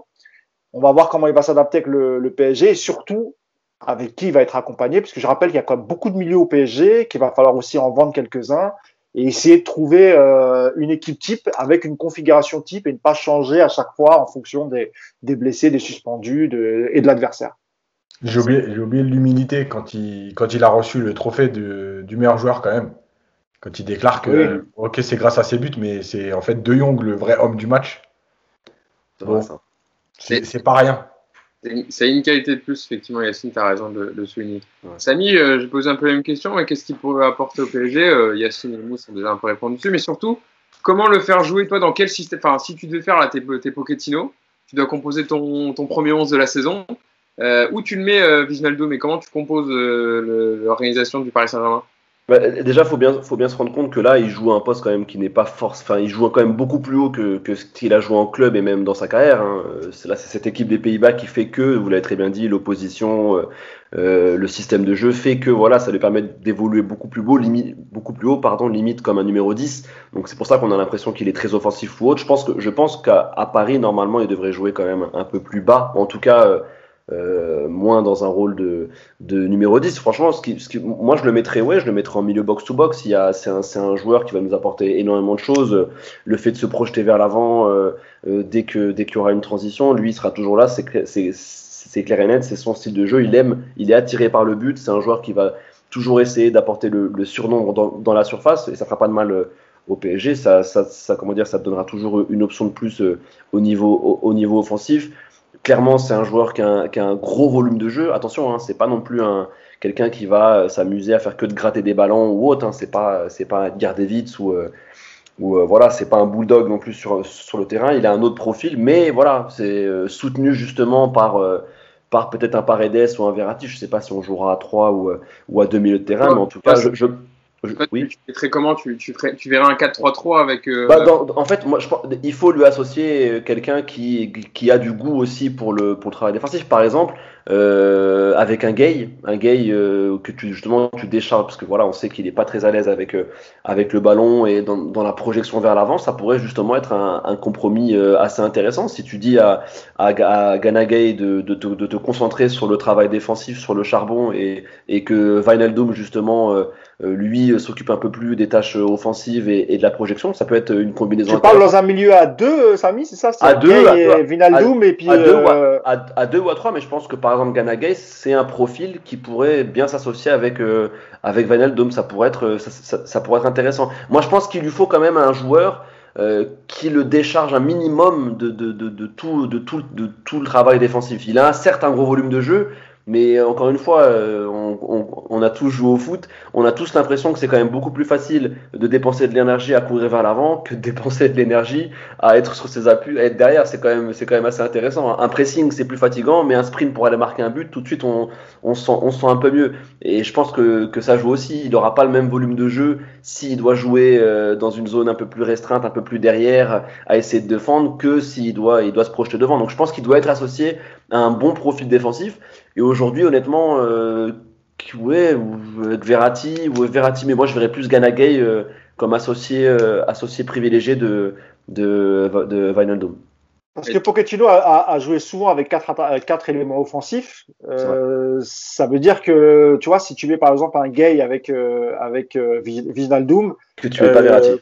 Quid de Verratti, voilà, c'est ça. ça. Alors que là, on, on, voit que son retour est plutôt intéressant, très intéressant même, et on sait très bien que que Pochettino ne, ne, mettra jamais euh, Verratti et à juste à juste titre. Hein. Nous on veut que Verratti soit sur le terrain quoi qu'il arrive. C'est vrai que c'est un casse-tête parce que tu peux jouer avec Mbappé en pointe, Neymar à gauche, Di Maria à droite, avec trois milieux, avec Verratti et, et, Wijnaldum et peut-être une vraie sentinelle, mais ouais. on n'en a pas vraiment. On a Danilo et on ne sait pas euh, si ça sera suffisant Danilo. Est-ce qu'il va rester? Est-ce qu'il va pas être revendu euh, Helico Presto?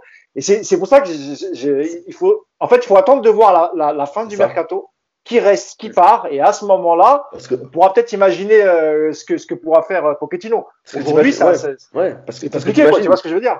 Parce que si tu pars avec quatre, quatre offensifs devant et un double pivot, Vinal double Verratti, eh ben, il faut avoir des cojones, hein, franchement. Euh, face à, non, mais face à, face à, une gros, face à, face à un gros en face, je suis pas sûr que l'équilibre soit respecté. Je sais pas ce que tu en penses, Yacine. Ah. Parce que, mais ce serait quand même, ce serait quand même couillu. Honnêtement, ce serait très très offensif. Après, moi je dis pas non, hein. si ça marche, euh, ça peut être. Après, il l'a fait en Ligue des Champions, hein, tu vois. Il l'a fait aussi, hein, tu vois. Yacine, Déjà, sur les 24 derniers mois, je ne sais pas quand est-ce que le PSG a eu son effectif au complet, donc je ne sais pas pourquoi vous prenez la tête à dire que ça va être compliqué de choisir. Il n'y a jamais de choix. Tu mets les deux. Non, mais on parle, on, tu vois, on, se projette, on se projette avec, avec l'effectif, tu vois ce que je veux dire, et, comment on va faire jouer cette équipe, voilà, exactement. Ah oui, parce que sinon, de toute façon, il n'y a pas le choix. Tu mets les deux qui sont disponibles le jour du match, parce que de toute façon, il n'y en a jamais plus de deux.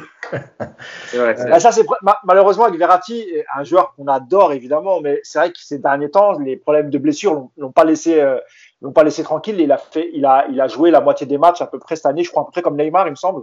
euh, Je crois que, je, crois que c'est ça. Donc oui, effectivement, c'est pour ça que je disais que c'est compliqué tant que t'as pas l'effectif au complet, les départs, les, les, les arrivées, t'as as du mal à te projeter sur ce que va faire Pochettino en fait.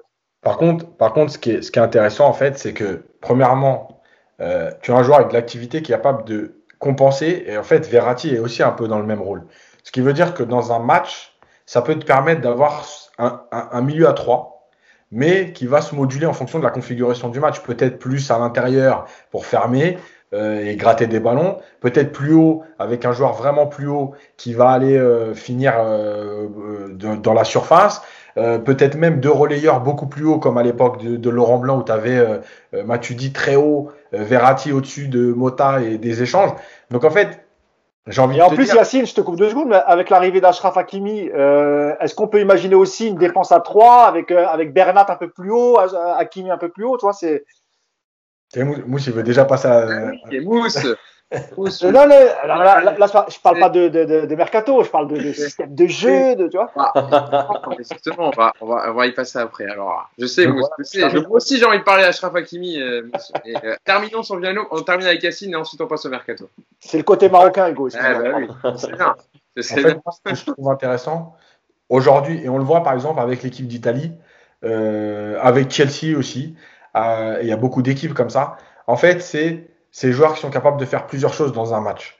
Euh, tu peux plus aujourd'hui finalement demander à un, milieu de terrain de faire qu'une seule chose, genre le fameux 6 qui reste planté devant la défense, qui fait que ça et qui, et qui sert à rien d'autre, parce qu'il faut à un moment donné créer des choses. Et on le voit avec Locatelli, avec Barella, qui sont capables d'aller très haut, de demander dans la profondeur, de venir finir, mais aussi de venir défendre.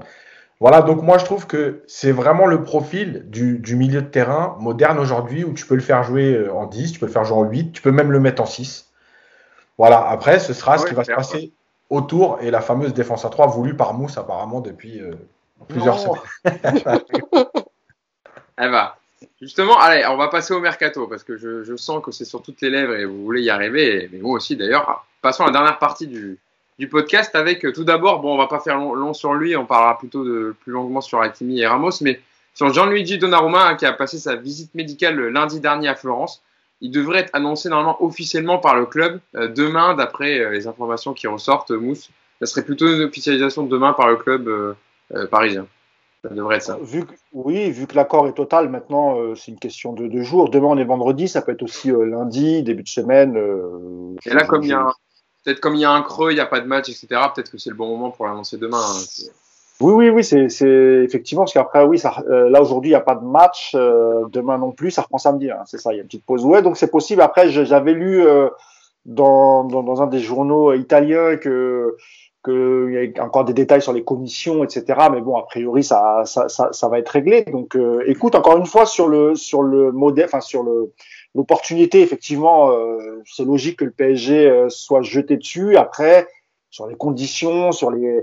Ben, c'est pas notre argent, c'est vrai, mais c'est vrai que voilà, c'est un peu embêtant d'avoir un agent qui qui dicte un peu euh, sa manière de faire au au, au Paris Saint-Germain. Il l'a souvent fait. Il y, a, il y a des clubs qui refusent, euh, notamment Real Madrid avec qui il a il a toujours eu des mauvaises relations, par exemple. Et c'est pour ça que Pogba, euh, ça a toujours été compliqué pour Pogba de, de venir au Real, puisque Pérez ne peut pas le voir en peinture, la, la, la Miraiola. Bah, après, tant mieux pour lui. Hein. C'est un, un, un, grand agent. Il, il, est au service de ses joueurs. Il leur fait gagner des, des super gros salaires. Tant mieux pour lui. Et encore une fois, on va voir maintenant s'il y aura une concurrence entre Navas et, euh, et, lui. Je rappelle que Navas a quitté le, a quitté le Real à cause de ça, parce qu'il ne voulait pas, ne voulait pas entrer en concurrence avec euh, Courtois. Euh, il voulait être sûr d'être d'être titulaire en espérant que ça se passe bien, on verra bien. Mais euh, sinon, oui, euh, c'est un joueur qui est gratuit et de toute façon, euh, il y avait plusieurs clubs dessus. Paris a accepté de toutes les conditions de Mino Raiola. Écoute, on, verra, on verra avec le temps si c'était pertinent ou pas. Mais pour l'instant, en tout cas, c'est pas une mauvaise affaire quoi qu'il arrive parce que c'est vrai que les commissions sont énormes, mais un gardien comme ça avec 4-5 ans de contrat, ça aurait coûté 80 millions. donc je pense que le PSG, dans l'absolu, a préféré sécuriser l'avenir en payant de grosses commissions mais ça reste toujours une bonne affaire comparé à euh, si tu l'avais euh, pris euh, avec quelques années de contrat. PSG, on sait que ça faisait longtemps qu'ils cherchaient des, des, grands gardiens. On a eu la chance d'avoir Navas parce qu'il restait peu d'années de contrat à, Madrid et il était assuré d'être titulaire, donc il a accepté de venir.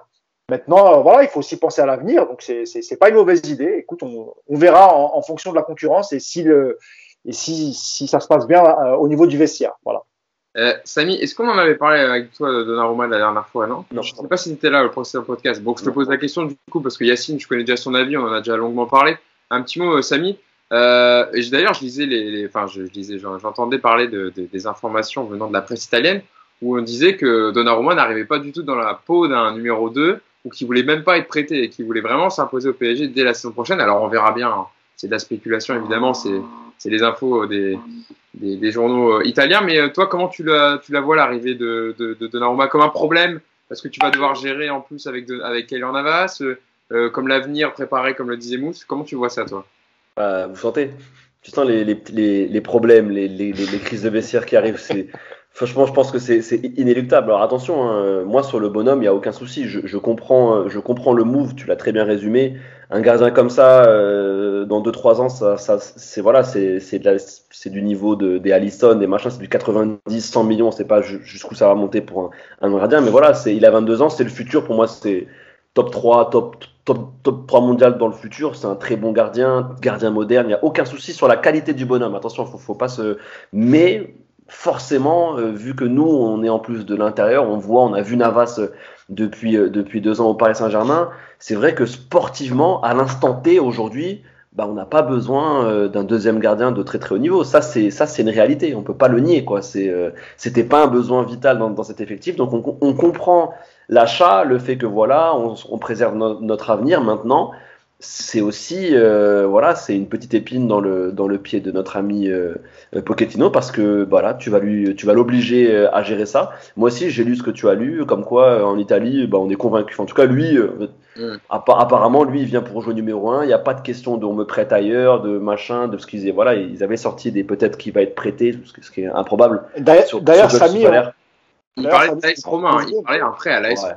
Non, ça c'est ça c'est ouais, impossible. Et d'ailleurs, c'est pas une, du tout une demande de Pochettino. Hein, ah, bien sûr, oui. C'est pour ça que ouais, on connaît les relations de Leonardo avec euh, son ancien ouais. club euh, Milan AC et aussi avec Mino Raiola. Ah, clairement. Euh, ah non, mais oui, il, il, tu, il, tu as raison de souligner que effectivement, c'est plus un, un, une épine dans le pied de Pochettino. Ah bah oui.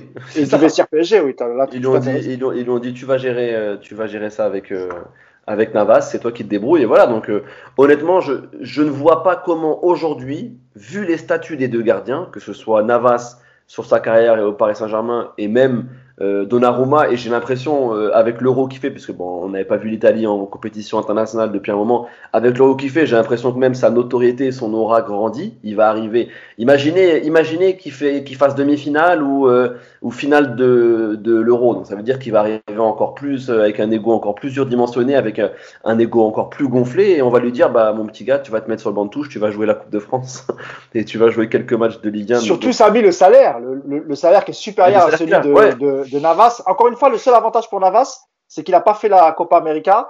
Il va reprendre l'entraînement le 5 s'il si, si a ouais. un problème avec son épaule et que normalement il va débuter le championnat parce que Donnarumma va, ouais, sera en, pas fonction, prêt, de, en fonction du parcours de l'Italie, arrivera beaucoup plus tard. Mais voilà, vu... Mais, mais t'as vu ce qu'a posté Navas euh, À un moment donné, il n'y a pas de fumée sans feu. Euh, tu postes bah, pas. a priori, c'était plus par rapport à sa sélection. Après, ouais. Donc, euh, Par rapport Ouais, à- bah, ça- ouais, bah, après. euh, on, on peut discuter, mais bon. avec la sélection du Costa Rica, etc. Bon, on verra. Mais hon- honnêtement, mais ça sent pas. En tout cas, au niveau de la cohabitation, je- aujourd'hui, je vois pas comment ça pourrait se passer bien sur l'entièreté d'une saison. Honnêtement. De toute façon, Samy, ça va être clair. hein. Si effectivement il est dit à Navas que euh, c'est Donnarumma le numéro un, dans la foulée, Navas demandera à partir. Parce qu'il a encore des années devant lui. C'est un gardien de 34 ans. Il peut encore jouer à haut niveau à 2-3 ans encore. Et il va pas, il a, il a pas quitté le Real. Euh, Mais il a pour raison. qu'on vienne lui Il a raison. ramener un, un concurrent euh, au PSG. Et surtout, il est très très aimé par, par ses coéquipiers du, du, du vestiaire. Et, et, et là-dessus aussi, tu as raison. J'espère que ça va pas faire de trop de trop d'éclat. Bon, en tout cas, on verra ça. On attend l'officialisation, donc demain, normalement, par le club dans les, dans les jours qui arrivent, de Gianluigi Donnarumma, qui donc, lui, disputera aussi, euh, qui est à l'Euro avec l'Italie, disputera son huitième de finale vendredi contre l'Autriche. Euh, passons à, un autre joueur qui devrait rejoindre les rangs du Paris Saint-Germain. Euh, ce serait tout proche d'être conclu. Yacine, je viens vers toi. Le latéral de l'Inter Milan, on a déjà parlé un peu lors des précédents podcasts. Achraf Hakimi, international marocain que Mousse et, et connaissent évidemment bien. Euh, un donc entre l'Inter Milan et le PSG qui sera en cours de finalisation. Salaire estimé d'après les informations de la Gazzetta dello Sport de 8 millions d'euros. Un transfert estimé autour des 65 millions d'euros, sans comprendre les bonus évidemment. Euh, visite médicale espérée la semaine prochaine. Le PSG a bon espoir de boucler le dossier avant sa reprise de l'entraînement. Euh, et des informations que je vous donne de, la presse italienne. Achraf Hakimi souhaite lui absolument jouer pour le Paris Saint-Germain, malgré les relances de Chelsea pour le recruter. Et j'ajoute le fait que sa compagne préfère Paris a beaucoup aidé dans le dossier. Bon voilà, ça peut paraître anodin, mais ça joue quand même souvent sur euh, les transferts de certains joueurs. Donc euh, voilà, la compagne d'Achraf Hakimi qui aide le Paris Saint-Germain à, à conclure ce transfert, donc on va pas s'en plaindre. Yacine, euh, c'est une bonne nouvelle quand même. Il fallait un milieu, un latéral, un latéral droit. On est le 24 juin et dossier, deux dossiers seraient déjà bouclés. Ça serait quand même pas mal. On a quand même connu des mercatos euh, qui sont finis plus tard dans l'incertitude. Là au moins, ça serait deux pistes, euh, deux bonnes pistes validées et recrutées dès le 24 juin. Mais bien sûr, c'est c'est une très bonne nouvelle parce que, euh, alors je sais qu'il y en a qui vont dire effectivement c'est cher. Alors déjà, il y a le prix du marché aujourd'hui et malheureusement, c'est pas, enfin, c'est des joueurs qui, qui, qui, qui ont un coût et qui, qui ont une valeur.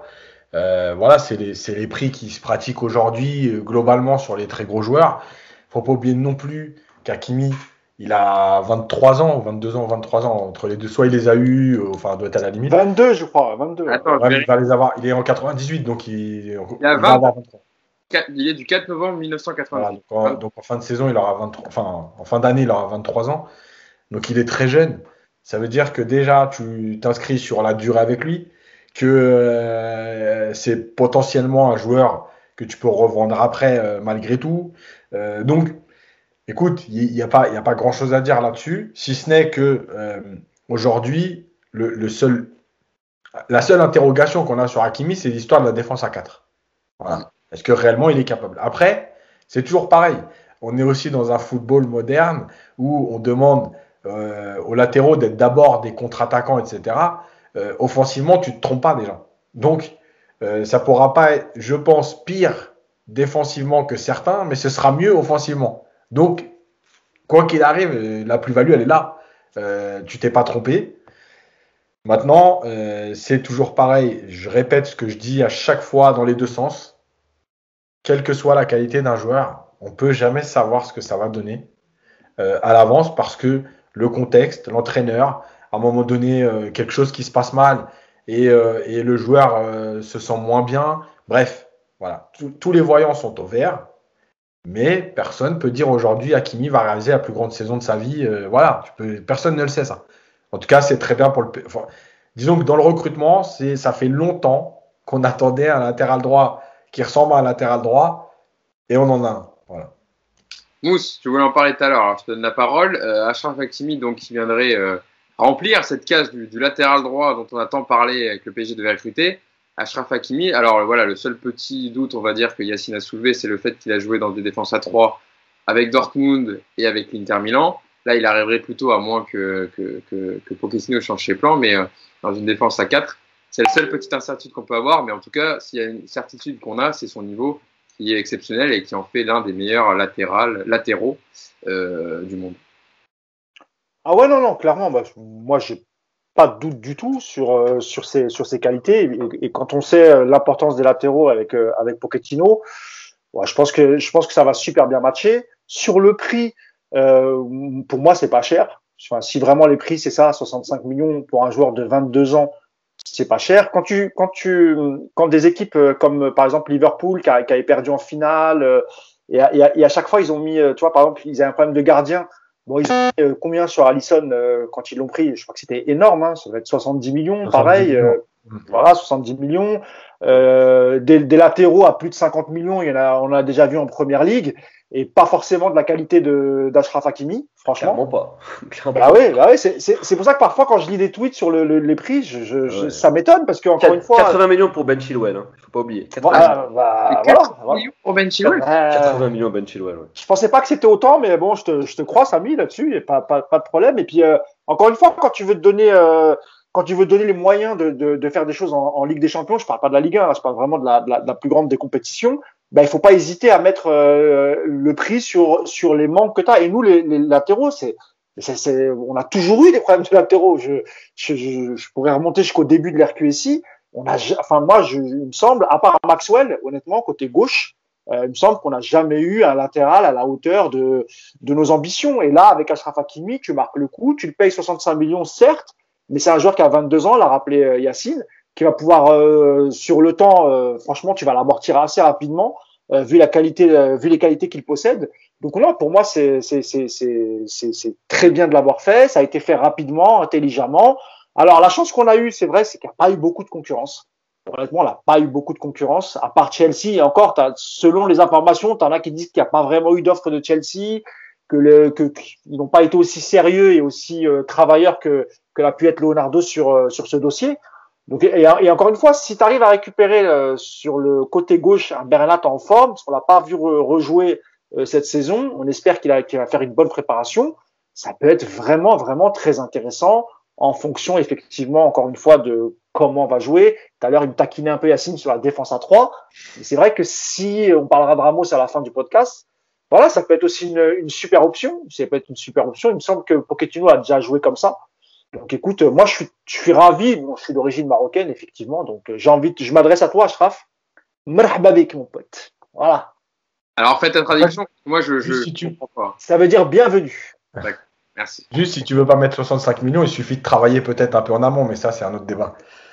On a... Ah, mais là, là, là, là tu as raison Yacine, on en a parlé évidemment, évidemment. On en a parlé, euh, dont on a parlé la dernière fois voilà, d'avoir des scouts un peu dans des, dans des divisions un peu euh, inférieures pour trouver une pépite plutôt que d'acheter un joueur qui est déjà confirmé et qui vaut très très cher. Ouais, puis Hakimi, ah, il, y a comme le...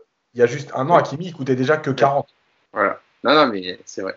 Je m'adresse au deuxième Marocain du coup du podcast Samy. Évidemment, je pense qu'il doit être très heureux de, de mm. l'arrivée prochaine de, de Ashraf Hakimi. Pas besoin de rappeler ses qualités, mais c'est vrai que c'est tellement une denrée rare, les latéraux maintenant performants, jeunes, qu'en fait, les 65 millions, bah, ça, ça les vaut quoi en fait.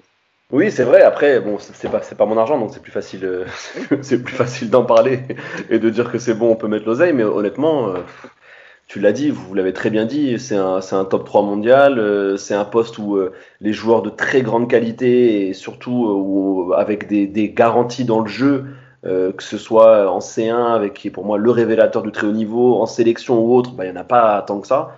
Euh, oui, bah c'est le prix que ça vaut, vous l'avez très bien dit. Euh, prendre à, à un moment donné, euh, on réclame des, très grands joueurs au PSG, mais bah oui, mais là, si tu les veux, faut, il faut mettre le prix. Donc je suis pas choqué par rapport à ça.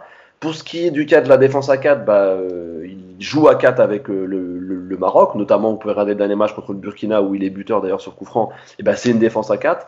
il s'est révélé avec l'équipe du Maroc en 2018 lors du match crucial au Félicia en Côte d'Ivoire à Abidjan euh, un stade où c'est euh, où c'est le feu. Il était dans une défense à 4. Donc voilà, moi je l'ai déjà vu plusieurs fois, que ce soit même euh, en compétition à la Cannes ou autre, à jouer à 4. Donc oui, certes, cette année avec avec l'Inter, il jouait dans un rôle de piston et à Dortmund aussi généralement, mais à Dortmund, il a aussi évolué à 4 et au Real, il a principalement évolué aussi à 4. Donc euh, ce débat-là, moi, je trouve c'est un peu. En plus, pour un joueur de, de sa qualité, on a l'impression que le gars, il perd 70% de son talent euh, en, en, en, changeant un tout petit peu son poste, quand même. C'est un, un, joueur qui a, qui a un QI football, qui, est, qui a quand même prouvé. Donc, je m'inquiète pas du tout sur le fait qu'il qu s'intègre à une défense à 4, surtout euh, qu'il aura le temps de se roder en Ligue 1 avant les matchs qui comptent. Donc, pour ça, honnêtement, j'ai ah pas peur du. Ah, parce que tu peux pas trop dans Ligue 1. Tu vas te liguer. Tu oui, non, mais, non, mais te, te, comment dire, te roder au moins pour ce qui est des, qui sont des repères tactiques, pas forcément. Non, parce que justement, moi, le, le, moi, la limite que je mets dans la défense à 4, c'est pas sur son apport offensif et tout, c'est sur les, les, la ah, lecture. Ah, ouais. Ouais, oui, le jeu défensif. Tu vois, par exemple, Maxwell, il couvrait très bien dans son couloir, sur le, tu vois, les diagonales. Et ça, c'est un autre repère parce que quand tu joues à 5, tu as trois joueurs derrière toi, dont un qui est vraiment collé à toi pratiquement pour fermer ton couloir. C'est pour ça que je dis ça. Et le problème, c'est que la Ligue 1, justement, ne peut pas t'amener ça, puisque tu es pratiquement jamais dominé. Donc en fait, c'est vrai. Mais après, mais après à un moment donné, voilà, non, mais c'est la parole. Encore une fois, j'ai pas dit que euh, je suis d'accord avec toi avec le Maroc qui joue comme ça, et ça veut pas dire qu'il va être en difficulté. C'est juste l'interrogation qu'on peut avoir entre guillemets, elle est là. Si, on, si, on, doit chercher un, bémol ou une interrogation, oui, je, en tout cas, ça peut être que, enfin, en tout cas, logiquement et factuellement, c'est le seul, le seul endroit où on, on pourrait avoir un, un léger doute. Après, euh, sur le reste, honnêtement, pour moi, c'est euh, bénéf. Tu l'as très bien dit, il y a une possibilité de revente à prix très élevé. Il a que, il a que 22 ans. Franchement, euh, c'est même là sur la liste des, transferts qu'on a, pour moi, c'est c'est le meilleur transfert de, cet été et de loin. Que ce soit le rapport qualité-prix, l'impact que le joueur peut avoir sur l'équipe, moi, je pense que c'est le, je pense que c'est le meilleur transfert. Tu vois, la vitesse, quand tu vois, quand tu, on va voir flou avec la différence avec Florenzi. Ah non, mais on, ne se rend pas compte. honnêtement, on n'est pas prêt, hein, sérieusement. Hein. Et puis même sur le, non, non, mais depuis 20 ans, c'est quand même Christophe Jallet. Christophe Jallet ou Seara, nos, nos, nos, meilleurs latéraux à, droite depuis 20 ans, tu te rends compte? Non, mais on, on pas, nous ne sommes pas prêts. Nous ne sommes pas prêts. Le pasteur, le pasteur Seara. Les parents, tu sais, les parents, souvent, chez les jeunes, ils veulent absolument que leurs enfants soient attaquants pour marquer des buts et se faire repérer. Moi, j'arrête pas de leur dire, mettez-les latéraux. Il n'y en a pas dans le monde du football. Si vous voulez percer professionnel, allez. C'est vrai. Mais si maintenant les latéraux, ils commencent à coûter 60 millions, Bon, peut-être que les parents vont enfin se dire ouais, peut-être mon fils, c'est un latéral droit. mais tu rigoles, mais tu sais, mais tu sais que le, aujourd'hui, aujourd'hui le, le, poste de latéral, voilà, il a, été, euh, il a été un peu galvaudé maintenant. Je suis même pas sûr qu'on forme vraiment un joueur à être latéral, puisque maintenant, de nos jours, on met des anciens ailiers au poste de latéraux. il y a plus vraiment. Ce franchement, le poste de latéral dans le football aujourd'hui, c'est un peu le poste bâtard où on met celui bah, qui est pas assez bon pour être ailier, pas assez bon pour être milieu relayeur, mais qui, qui est plutôt complet et qui a des qualités de vitesse. Donc c'est quand, c'est, c'est quand même. C'était le, c'était le cas de Thomas Meunier d'ailleurs. Hein, mais exact. Mais, tu, mais, euh, tu regardes, c'est vraiment ouais, depuis, depuis, un peu plus de 10 ans, tu regarderas, il y a vraiment une coupure, une génération où il n'y a plus de joueurs qui sont formés. Moi, je pense depuis l'arrêt des lames, des cafous, qui eux étaient des vrais latéraux. C'est des mecs qu'on avait qu'on avait formés pour être des latéraux. Aujourd'hui, euh, ça, ça, existe quasiment plus. Donc, euh, bon. Alors, il y a Cornet, pareil. Euh, tu vois, on truc. Il y a eu, Alfonso Davis à Marseille. Alfonso ah, Davis, bah, Tu regardes de manière générale, regarde la Belgique. Ces deux latéraux, ce sont, sont pas des latéraux. C'est des mecs qui jouaient, qui jouaient limite attaquant ou, ou, mmh. ou ailier. C'est vraiment une mode. c'est une mode. Avec plus ou moins de technique. Voilà, c'est, ah. comme, comme, comme, Florenzi de base, hein, qui était au PSG la semaine dernière, c'est un, un ailier de base, même milieu, enfin plutôt un milieu, on va dire latéral piston, et qui a été reconsidéré, enfin, ce poste-là. Euh, même Spinazzola. D'ailleurs, on n'entend plus parler, hein, Hugo, hein, de, de l'affaire Florenzi. Là. On n'entend plus parler. Apparemment, la date a expiré pour la levée d'option, puis depuis, il n'y a pas eu de, il a pas eu de nouvelles. C'est que, c'est que, c'est que Paris ne devrait pas, ne devrait pas. Alors après, on en parle pour qu'il revienne en tant que numéro 2, mais bon. C'est ce que j'allais dire. Peut-être en doublure, mais. Euh, Pourquoi pas, Pourquoi pas. On, verra quand on aura quelques infos dessus. Pour l'instant, il n'y a rien, donc on va, pas, on va éviter d'en parler. Mais en tout cas, Yacine, il le préfère à, Aurier, ça c'est sûr. Voilà. Yacine, Yacine, là, je te dis qu'on va signer Hakimi ou le Dorier. Là, quand même, là, je pensais que tu allais m'en parler en premier, de dire on est, on est, passé tout près de la catastrophe euh, de faire revenir Aurier, et là on a Hakimi. Mais non, c'est pas fini, Hugo, attention. Hein. non, parce que de toute façon, je vous avais dit, que tant qu'il signerait pas, je voudrais pas y croire. Donc je peux pas en parler, j'y crois pas. ah bah, on verra ça. bah après oui, non mais Mousse, tu dis. Non, je parle d'Aurier. Hein. Hein tant qu'Aurier il sera pas au PSG, j'avais dit que je voulais pas y croire. Donc euh... bon, écoute, je veux pas en parler. Si tu mets 65 sur euh, sur Hakimi, à mon avis, je pense qu'il y aura plus trop d'argent pour mettre sur un deuxième latéral droit. Il y a d'autres postes, justement, il y a d'autres postes euh, qui sont ciblés pour renforcer le Paris Saint-Germain cette saison, et notamment, ce sera la dernière partie de notre podcast sur cette partie mercato, euh, le dossier Sergio Ramos, qui euh, est libre après euh, la fin de son contrat avec le Real Madrid, qui a été officialisé lors d'une conférence de presse de et d'adieu au, club de son club de cœur du Real Madrid, où il a passé 16, 16 longues années. D'après la presse espagnole, hein, Sergio Ramos, il aurait déjà confié à ses anciens coéquipiers du Real Madrid qu'il allait signer avec le Paris Saint-Germain. Donc bon, ça vaut ce que ça vaut, c'est la presse espagnole. Euh, mais Yacine, euh, Sergio Ramos, Paris Saint-Germain, je sais qu'on en a déjà parlé. dans une défense à 3 comme Mousse veut mettre en place Oui. Moi, j'ai fait une propagande. non, mais en fait, en fait c'est très simple. Premièrement, tu as deux défenseurs centraux qui tiennent la route, qui sont bons ensemble, qui sont jeunes, qui ont 26 ans, autour, de, autour de 26 ans. Voilà. Il, t'a manqué cette saison un troisième défenseur central. Malgré tout, Marquinhos a souvent des petits problèmes. Alors, Marquinhos, c'est pas des blessures de un mois et demi, mais c'est souvent 15 jours, 3 semaines, 10 jours, un peu l'adducteur, etc.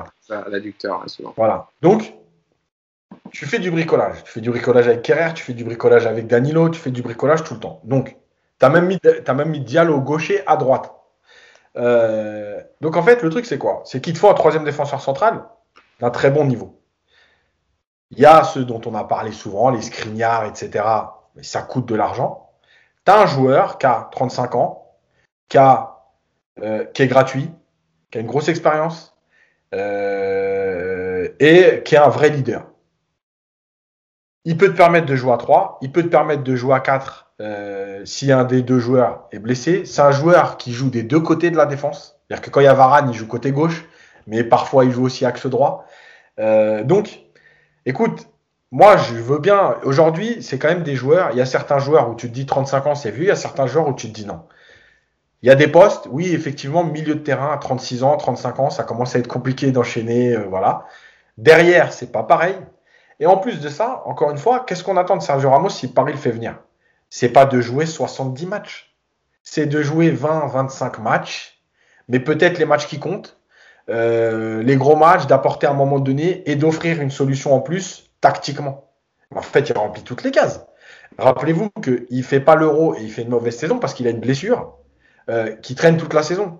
Mais en début de saison cette année, jusqu'à décembre, il est opérationnel. Donc, écoute, moi je, dis que c'est une bonne opportunité, c'est gratuit, c'est un très bon défenseur, c'est un leader en plus, c'est pas juste un défenseur qui vient en plus c'est quand même un mec qui a gagné beaucoup de choses et qui a une vraie force de caractère. Et je pense qu'en venant, ça peut être aussi le profil de dire je vais montrer que je suis capable de gagner ailleurs, parce que c'est un peu, euh, tu vois, l'ego, etc. Et la dernière chose, euh, quand Mousse au début d'émission a dit ouais, euh, peut-être que ça va traîner. Moi, j'ai la, vision inverse, ça veut dire qu'il n'a pas fait l'euro. Mm. Je pense que de signer rapidement, s'il est d'accord pour rejoindre le PSG, etc., de signer rapidement, pour faire la préparation, s'intégrer et démarrer tout de suite avec un gros foncier. Ça peut être aussi l'inverse, c'est-à-dire que d'attendre le 30 août, même si tu es libre, bon, bah, tu vas arriver le 30 août, tu vas rentrer dans un club le 3 septembre, la Ligue des Champions va déjà démarrer. peut aussi pour lui de signer le plus tôt possible. Et s'il a réellement pris la décision, comme il l'a dit lui, au Real, enfin ses partenaires du Real en disant je vais au PSG, bah, écoute, signe avant le 10 juillet, c'est parfait. Tu reprends avec tout le monde, tu fais ta saison, tu t'installes dans le groupe le temps que tout le monde revienne de l'euro, de la copa, de machin, de trucs. Et puis voilà. Samy, alors du Ramos, tu signes Parce qu'en plus, euh, voilà, comme disait Yacine, ah, parce que là, évidemment, il a eu des blessures cette saison qui l'ont euh, embêté, mais sinon, c'est un joueur qui fait un travail invisible incroyable, qui est tout le temps à la salle, qui, voilà, qui joue quand même euh, les 40-50 matchs par saison. Enfin... J'ai oublié un truc, excuse-moi. Juste pour ceux qui disent, ouais, on prend Sergio Ramos à 36 euh, et on n'a pas gardé Thiago Silva. Je rappelle que Thiago Silva, c'était pas son âge le problème, c'était son comportement au PSG dans les grands matchs. Euh, tout le monde l'a répété. Alors, il a gagné la Ligue des Champions avec Chelsea. Tout le monde a effacé, a dit Ah, vous avez dit de la merde. Bref. Euh, en fait, c'est pas une question d'âge. C'est une question de, de, de, de passer au club. Voilà, Sergio Ramos, il n'a pas Non, il n'y a pas que ça. Il n'y a pas que ça. C'était aussi sur les années de contrat. il, a, il, a, eu le même problème que Ramos avec Non, mais je parle pour nous. Quand on nous dit euh, Ah, vous ah, acceptez Sergio Ramos à 35 ans et vous vouliez laisser partir Thiago Silva. Mais Thiago Silva, c'était pas une question d'âge. C'est une question de tout ce qui s'est passé avant. C'est tout. Non, mais surtout qu'ils oublient, ils oublient aussi que Thiago Silva a refusé de rester aussi. Enfin, je veux dire, c'est, voilà, euh, il a refusé. Si vraiment il aimait les clubs, etc., il aura accepté ce qu'on, la proposition qu'on lui a donnée. Il l'a refusé tout simplement. Aussi. Samy. Et après, je reviendrai vers toi, Mousse, pour Ramos. Samy. Oui, bah, euh, bah, je, trouve ça, je trouve ça étonnant quand même qu'on ait ce débat. Euh, je vais le dire, Sergio Ramos, tu vois, c'est rien que son nom. Son nom, ça y est, il te, il te met, il te place le bonhomme. C'est 4 Ligues des Champions, c'est 2 euros, c'est une Coupe du Monde. C'est un monstre. C'est un monstre qu'on s'apprête à accueillir si jamais il vient. Je comprends pas qu'on puisse, qu'il puisse avoir un seul débat aujourd'hui sur la venue d'un tel joueur au Paris Saint-Germain. Pour moi, ce serait exceptionnel de recruter, euh, de recruter un joueur comme Ramos. Euh, je pense que même Enrique se mord les doigts de pas l'avoir pris quand il a vu le, la prestation de notre ami euh, La Puerta euh, contre, contre la Pologne, où typiquement, typiquement le, le but, c'est La Puerta maintenant, on est obligé, ça y est, on peut, on peut plus il, a, il, a marqué, il a marqué hier.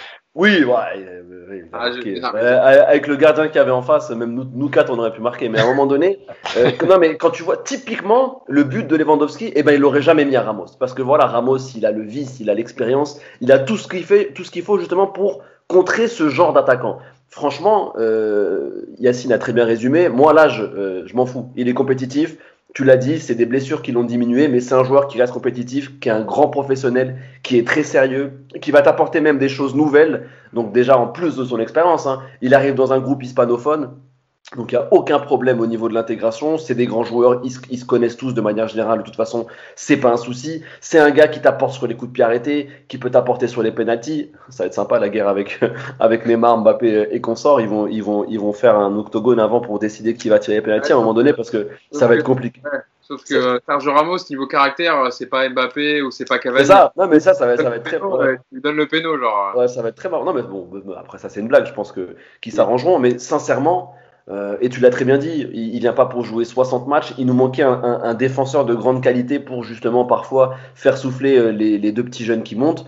Euh, donc moi je trouve ça, parfait. Moi franchement c'est, je, pense qu'on serait fou de s'en priver. Après ceux qui disent ouais mais vous prenez un joueur de 35 ans, mais ça après ça c'est les rageux, ça on les connaît. je pense qu'ils l'aimeraient, les aimeraient, tous dans leur club. Je vois pas aujourd'hui quel club pourrait dire non à Sergio Ramos. Honnêtement, Là, aujourd'hui, tu me fais un, un panorama des, des 7-8 meilleurs clubs européens. Je pense qu'il y a sa place, il y a sa place, pardon, sans problème. Donc, euh, prenons-le, prenons-le, coiffons tout le monde et euh, kiffons, tout simplement. C'est pour ça, d'ailleurs, Samy, et je m'adresse à Mousse en même temps, qu'il y a des clubs comme, euh, comme Manchester United et Manchester City qui sont pas, voilà, rien, qui sont sur ces rangs aussi, parce que d'avoir un tel joueur sur le marché, Mousse, c'est pas tous les jours, quoi. Bah, c'est clair. Bah, je... ouais, gratuit. Vas-y, vas-y. Mais, mais, surtout que par exemple euh, concernant les clubs anglais, euh, ils font, euh, enfin eux ils ont pas l'état d'âme sur l'âge. Hein. Honnêtement, euh, quand tu vois les, les quand, quand ils prennent euh, pareil, quand Ibrahimovic quitte le PSG, il signe à Manchester United, Cavani c'est pareil. il y a, je peux, voilà, je peux, voilà exactement. Pour eux ils considèrent que tant que tu es compétitif et que t'es, enfin physiquement t'es apte, etc. tu joues. Il y a que chez nous qu'on est là, on regarde là. Alors c'est vrai qu'on a eu des mauvaises expériences avec Buffon aussi un peu avec euh, Dani Alves vers la fin, euh, ok, mais c'est le, le, le, fait qu'il soit âgé, ça ne veut pas dire qu'il est cramé. Euh, là, comme l'a dit Yacine, alors sur le timing, Yacine, moi je parlais surtout par exemple de, euh, c'est vrai, tu as raison, hein, pour lui, ça serait mieux de signer au PSG maintenant pour pouvoir avoir une bonne préparation et, et, surtout débuter les championnats et même la Ligue des Champions, parce que on espère que Kim Pember viendra le plus tard possible avec euh, avec la Coupe d'Europe. Mais simplement, il y a, y a un marché anglais qui est, qui est en, termes de salaire qui est, où tu peux pas mmh. rivaliser et que les Anglais, euh, les mercatos, c'est, en juillet, c'est, ils bossent pas beaucoup les, les Anglais. Hein. C'est, souvent euh, août, troisième, à partir de la, de la deuxième semaine d'août jusqu'à la fin du mercato. Et c'est pour ça que je dis quand tu es dans sa position, tu as envie de voir aussi ce qui va arriver sur la table en termes de salaire, en termes d'années de contrat aussi, parce qu'on sait que c'est ça qui va aussi peut-être peser dans la balance. Euh, si le PSG, j'ai vu des rumeurs avec des, des, deux plus une année en option, effectivement à, à, à 10 millions par, par saison, évidemment que pour, euh, pour Ramos, là, tu assures tranquillement ta fin de carrière et t'es, tranquille, même si la fiscalité en France elle est peut-être un peu plus élevée. Mais, euh, mais sinon, sur le joueur, évidemment que moi, je, je tous les jours, quoi, euh, ne serait-ce que pour le caractère, parce qu'on manque de caractère dans cette équipe. On a, on a un capitaine qui est, qui est, qui est très bien, Marquinhos, mais, mais sur le terrain, c'est, c'est pas un aboyeur, Marquinhos. Quand il voit ses collègues partir un peu en sucette, eh ben on le voit pas, on, on, on, le voit pas gueuler sur eux ou dire à un Neymar par exemple arrête tes conneries, repositionne-toi et, et, et, surtout lâche ta balle. Justement, je, je, je t'interroge sur ça. Tu vas me répondre. C'est vrai que dans certains matchs, on a vu que le PSG ça flanchait un moment et qu'ils avaient du mal à, à, à, on va dire à inverser le, le, score, etc. Où ils perdent un peu les pédales. Il n'y avait pas ce mec pour dire attendez calmez-vous, etc. Reconcentrez-vous, eh replacez-vous, oui. ça va revenir. Et Ramos, il a typiquement ce profil-là. Il a, il a, évidemment qu'il a ça. Et puis, de toute façon, quand tu arrives avec autant de Ligue des Champions, la, carrière que tu as, avec le Real, les, titres de champion que tu as eu avec le Real Madrid, tu es respecté. Dernier élément, même si euh, aujourd'hui on ne sait pas ce qui va se passer, c'est Kyler Navas. C'est un gardien qui connaît très bien. Donc, quand tu as, quand as été le défenseur euh, de, de, de Kyler Navas pendant des années au Real Madrid, l'adaptation va se faire très très rapidement et, et, et, même un joueur comme Presnel Kimpembe ne peut qu'apprendre aux côtés de mm. encore apprendre parce que ça il est enfin un, joueur ça progresse toujours de toute façon donc euh, ça peut être une bonne idée là où je te rejoins pas trop Yacine moi je pense qu'en forme Ramos il va vouloir jouer tous les matchs hein. c'est il va pas venir dire ouais je suis en pré-retraite je vais jouer 25 matchs hein. moi je pense qu'il va vouloir tout jouer et, et là où je l'imagine pas c'est euh, qu'on lui dise bah tu viens en complément tu vas rentrer un peu dans la rotation mais sinon euh, c'est Kimpembe et Marquinhos moi, je pense que c'est un joueur qui, qui, peut entendre euh, la concurrence, mais qui pourra pas entendre. Euh, tu vas aller sur le banc et puis lorsque l'un des deux sera fatigué, tu vas jouer. Moi, ça, j'y crois pas l'instant. Quand je dis ça, c'est que pour moi, tu vois, par exemple, la, gestion d'Emery à une époque là, euh, Silva, Kimpembe, Marquinhos, elle était intéressante sur la globalité de la saison parce que tu travaillais les trois, euh, les trois relations entre guillemets. Silva, Marquinhos, Marquinhos, Kimpembe, Kimpembe, euh, bah, Silva, bref. Et en fait, tu, donnais du temps de jeu à tout le monde. Donc, à un moment donné, quand tu arrives en février-mars, tout le monde était dans le rythme. Euh, c'est là-dessus que je dis ça. C'est-à-dire que si tu fais venir Sergio Ramos, c'est pas. Tu vois, par exemple, pour moi, Kimpembe, Marquinhos cette année, pourquoi ça a pété euh, Kimpembe à Lille, Marquinhos au Bayern? Ah, Parce qu'à un moment donné, tu n'as deux défenseurs centraux. Donc, tu étais obligé tout le temps, tout le temps, tout le temps de les aligner.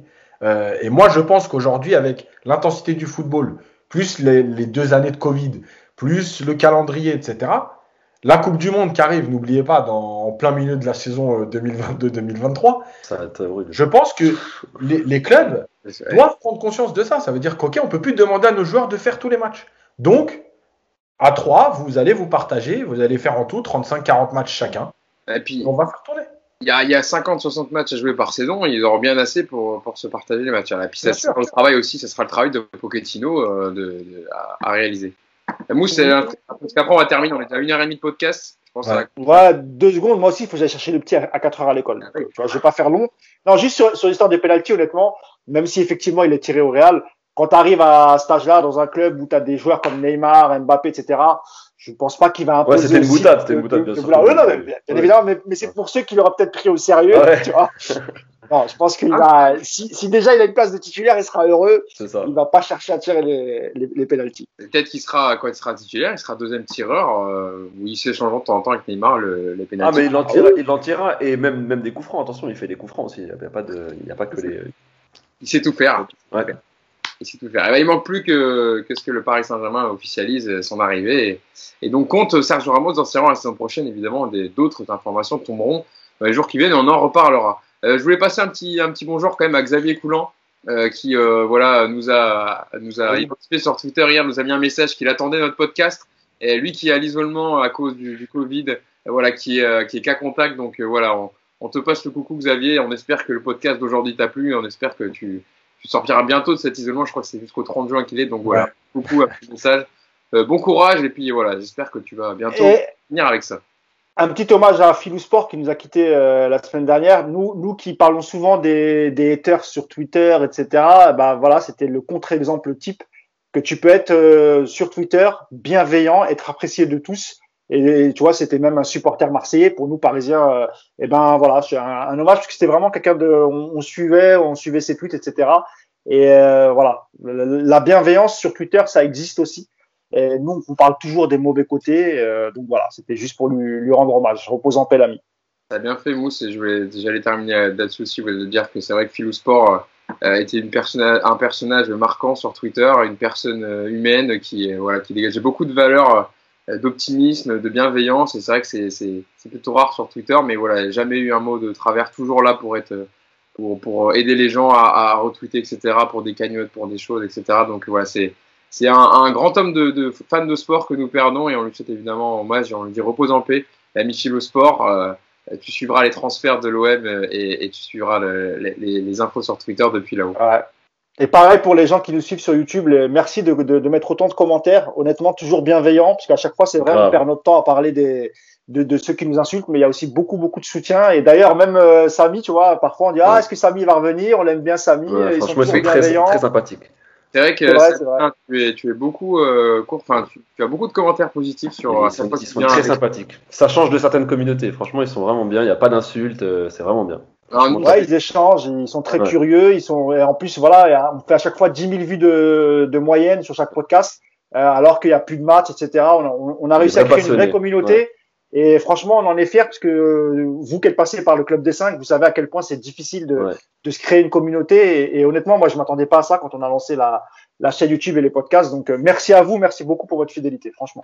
Comme avait dit Philou Sport aussi dans sa vidéo brute là qu'il avait tourné quelques jours avant, avant de décéder. Euh, merci, voilà, merci. C'est un mot qui se perd, mais de dire merci à, à vous qui nous suivez tous les jours. Donc, n'hésitez pas à liker la vidéo, à vous abonner comme d'habitude et à retrouver tous les formats sur la chaîne YouTube de Paris United. Donc merci beaucoup, Samy, d'avoir été avec nous encore une fois euh, aujourd'hui. Ça m'a fait plaisir que tu sois avec nous pour parler de tous ces sujets. Merci beaucoup, Mousse, et merci beaucoup aussi à toi, Yacine. Et on se retrouve euh, la semaine prochaine pour un prochain podcast, en espérant débriefer euh, une qualification pour les quarts de finale des Bleus. Et puis, on souhaite aussi à Viginal Doom, dont on a parlé, de passer aussi pour les quarts de finale. Et puis, Et si Ashraf, si Ashraf signe, évidemment, on fait revenir Samy hein, pour ah qu'on soit en majorité. Hein avec, le drapeau cette fois-ci. Ouais, ce que j'allais dire. Par contre, derrière le drapeau marocain. Sans problème. Pour enlever un peu cette, cette, ce fond blanc de prison, un peu. Voilà. Merci à vous de nous avoir suivis, et puis on se dit rendez-vous la semaine prochaine. Salut à tous. Ciao. Ciao. Ciao.